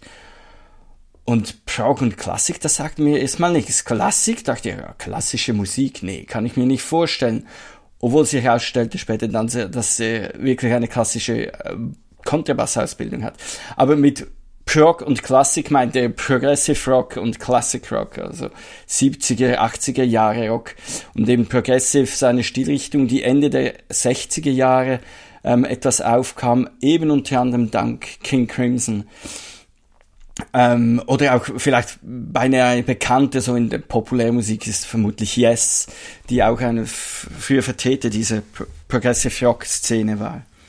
Aber ausgehend eben von diesem Tony Levin ähm, hat sich dann auch meine Musik, äh, meine Interessen etwas ausgeweitet. Ich habe halt nachgeschaut, wo, wo hat der sonst noch gespielt? Und jemand, der in einer Gruppe A spielt oder mit einem Interpreten A, den ich gut finde, dann finde ich vielleicht die, die Gruppe oder Interpret B auch noch ganz spannend. Und das hat mir dann doch ähm, äh, den Horizont etwas erweitert. Gerade King Crimson, ich mag mich erinnern, ich ging dann ins Next Best, in den Next Besten Musikladen die Streamingdienste gab's ja da noch nicht. Haben mir da einfach eine CD rausgepickt und die mal eingelegt und dachte, nee, das kann's nicht sein. Das war mir zu hart, zu nah am Metal, Heavy Metal und so starke Gitarren. Das war mir zu viel in, dies, in diesem Moment, so Mitte der 90er Jahre. Aber dann Jahre später, ich mag mich erinnern, ich hatte da eben meinen ersten Slimpy 3 bereits, also ein äh, noch nicht die, noch nicht einmal die Squeezebox. Und da entdeckte ich ähm, ein Internetradio, das nennt sich Radio Paradise, kann ich sehr empfehlen. Radio Paradise, äh, die haben sehr wenig Text, da spricht nur alle, alle halbe Stunde oder so, äh, spricht da eben der Betreiber und sagt, ja, das ist Radio Paradise und freut mich, dass ihr zuhört und hin und wieder die Bitte, etwas zu spenden. Aber ansonsten ist da einfach Musik. Und die haben wirklich eine super Mischung meines Erachtens der unterschiedlichsten Stile. Und das ist mir mal passiert, dass ich eben auf einem Slippy 3, den ich damals als Radiowecker in Betrieb hatte. Am Morgen früh hörte ich ein Musikstück, das ich überhaupt nicht kannte. Es war, ich dachte einfach Fretless Bass, also ein Bass ohne die, die, die Stege nennt sich das, glaube ich. Ähm, sehr weich. Und, aber ich kannte das nicht und dennoch hatte ich das Gefühl, dass das müsse Tony Levin sein. Und auf dem Display wird das ja angezeigt. Da sage ich, ah, das ist nicht Tony Levinson eben King Crimson. Und ich habe den Link dann nicht gleich gemacht, aber das war dann schon eben zu Internetzeiten, musste das natürlich nachschauen. Tatsächlich war das Tony Levin auf einer Aufnahme von King Crimson. Ähm, jetzt weiß ich nicht einmal mehr, wie das Lied heißt. Ah, doch, ähm, Walking on Air. Walking on Air hieß das. Und Später habe ich dann auch nachgelesen, eben das sei etwas speziell gewesen, weil äh, die sind zwar sehr offen, weil eben progressiv, aber er hätte da neu einen elektronischen Kontrabass oder ein elektronisches Cello gehabt und hätte einfach mal drauf rumgespielt und irgendwann hätten die das noch cool gefunden und dann daraus ein Lied entwickelt. Und ja, das fand ich ganz interessant eben und die Gelegenheit, viel Musik zu hören, Musik zu entdecken, das hat dann auch dazu geführt, dass ich immer mehr äh, neue Stile dann auch entdeckt habe. Aber schon, mein Geschmack ist irgendwo so im Bereich Progressive Rock, Progressive Metal, es darf mittlerweile auch etwas härter sein, angesiedelt. Aber interessant finde ich dann auch, dass eben da auch Überlappungen dann gibt mit Jazz, dass gewisse Musiker dann so im Fusion-Bereich irgendwo zwischen Progressive Rock und Jazz, Rock, Fusion, dass das hin und her geht und das ist natürlich heute schon wunderbar mit diesen Möglichkeiten, die wir haben auf Streamingdiensten äh, einfach mal anzuhören, was der andere noch spielen. Aber ich erwähne Tony Levin eigentlich speziell auch, weil weil ich bei Tony Levin das Gefühl hatte, das ist auch ein, ein Musiker, der nicht einfach nur Musik macht, weil es sein Beruf ist, sondern wirklich, weil es etwas ist, das ihm sehr viel gibt, ähm, das ihm auch sehr viel bedeutet, weit abseits des Broterwerbs. Also ich hatte mal das Vergnügen, ihn an einem Konzert zu erleben. Da war ich unterwegs mit einer Combo, mit einer Gruppe von Leuten, die waren nicht sehr bekannt, da waren kaum Zuschauer. Ich hatte bald schon, es war mir beinahe peinlich, als ich dann diesem Konzert war. Und da standen vor mir Musiker, die waren schon in Stadien mit 10, 12.000 äh, Besuchern unterwegs, aber eben nur in der Ble als Begleitung eines großen Artisten. Und die sind da zusammen unterwegs und machen ihre eigene Musik, die halt vielleicht nicht so Mainstream ist, aber die sie einfach machen, weil es ihnen gefällt ich denke, die haben da kaum Geld verdient, wenn die zu vier, zu fünft aus den USA nach Europa reisen, in kleinen Clubs hier spielen, zu viert und zu fünft, dann denke ich, dass die verdienen da nicht das große Geld, aber sie tun es, weil es ist ihre Musik, sie tun es, weil es Musik ist, die ihnen gefällt, weil es ihnen einfach Spaß macht. Und ich fand das dann wirklich schön, weil da steht man dann ganz nahe dran an diesen Musikern und man sieht einfach, die haben auch noch Spaß bei der, bei der Arbeit. Ja, letztendlich ist es auch ihre Arbeit, aber die tun dies aus Spaß und weil es sie äh, dazu bringt, Leuten zu begegnen, Leuten eine Freude zu machen. Und ich fand das ganz hübsch, auch so als, als noch als Abschluss. Bei mir geht es wirklich häufig darum, wenn ich mit Squeezebox, Squeezebox etwas tun, dann ist es erstmal, weil, weil ich es will, weil ich es brauche häufig, aber es gibt mir auch sehr viel zurück. Wenn ich sehe, wie viele Leute Freude daran haben, dass sie Spotify hören können über ihre Squeezeboxen, die sie vor 10, 15 Jahren gekauft haben, dann erfüllt mich das auch mit äh, einer kurzen Befriedigung. Und ich denke, ja, das, äh, das wird mich noch eine Weile weiter bewegen, weiter motivieren, daran zu arbeiten. Und nicht zuletzt auch diese Begegnung, die wir jetzt und hier in dieser Form haben, denke ich, die hätte ich sonst vielleicht nie gehabt. Es hat mir wirklich Spaß gemacht, euch erzählen zu dürfen und ich hoffe, es hat auch dem einen oder anderen Spaß gemacht, bis hier zu diesem langen Ende äh, durch mitzuhören. Und dann denke ich, war das eine gute Sache. Bei dir, Kurt, möchte ich mich ganz herzlich bedanken, dass du die Initiative ergriffen hast und auf mich zugekommen bist. Ja, und so wünsche ich euch jetzt noch eine gute Zeit und wer weiß, vielleicht aufeinander mal. Tschüss.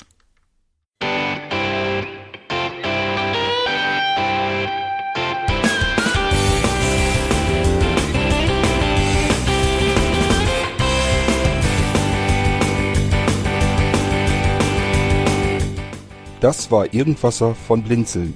Wenn du uns kontaktieren möchtest, dann kannst du das gerne tun per E-Mail an podcast.blinzeln.org oder über unser Kontaktformular www.blinzeln.org. Blinzeln schreibt man in unserem Fall immer mit einem D in der Mitte. Wenn du möchtest, kannst du uns sehr gerne auch einen Audiobeitrag auf unseren Podcast Anrufbeantworter sprechen.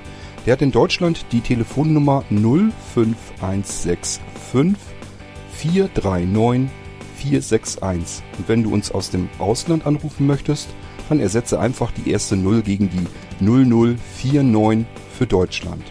Wir bedanken uns für dein Interesse und freuen uns schon darauf, wenn du auch beim nächsten Mal wieder mit dabei bist.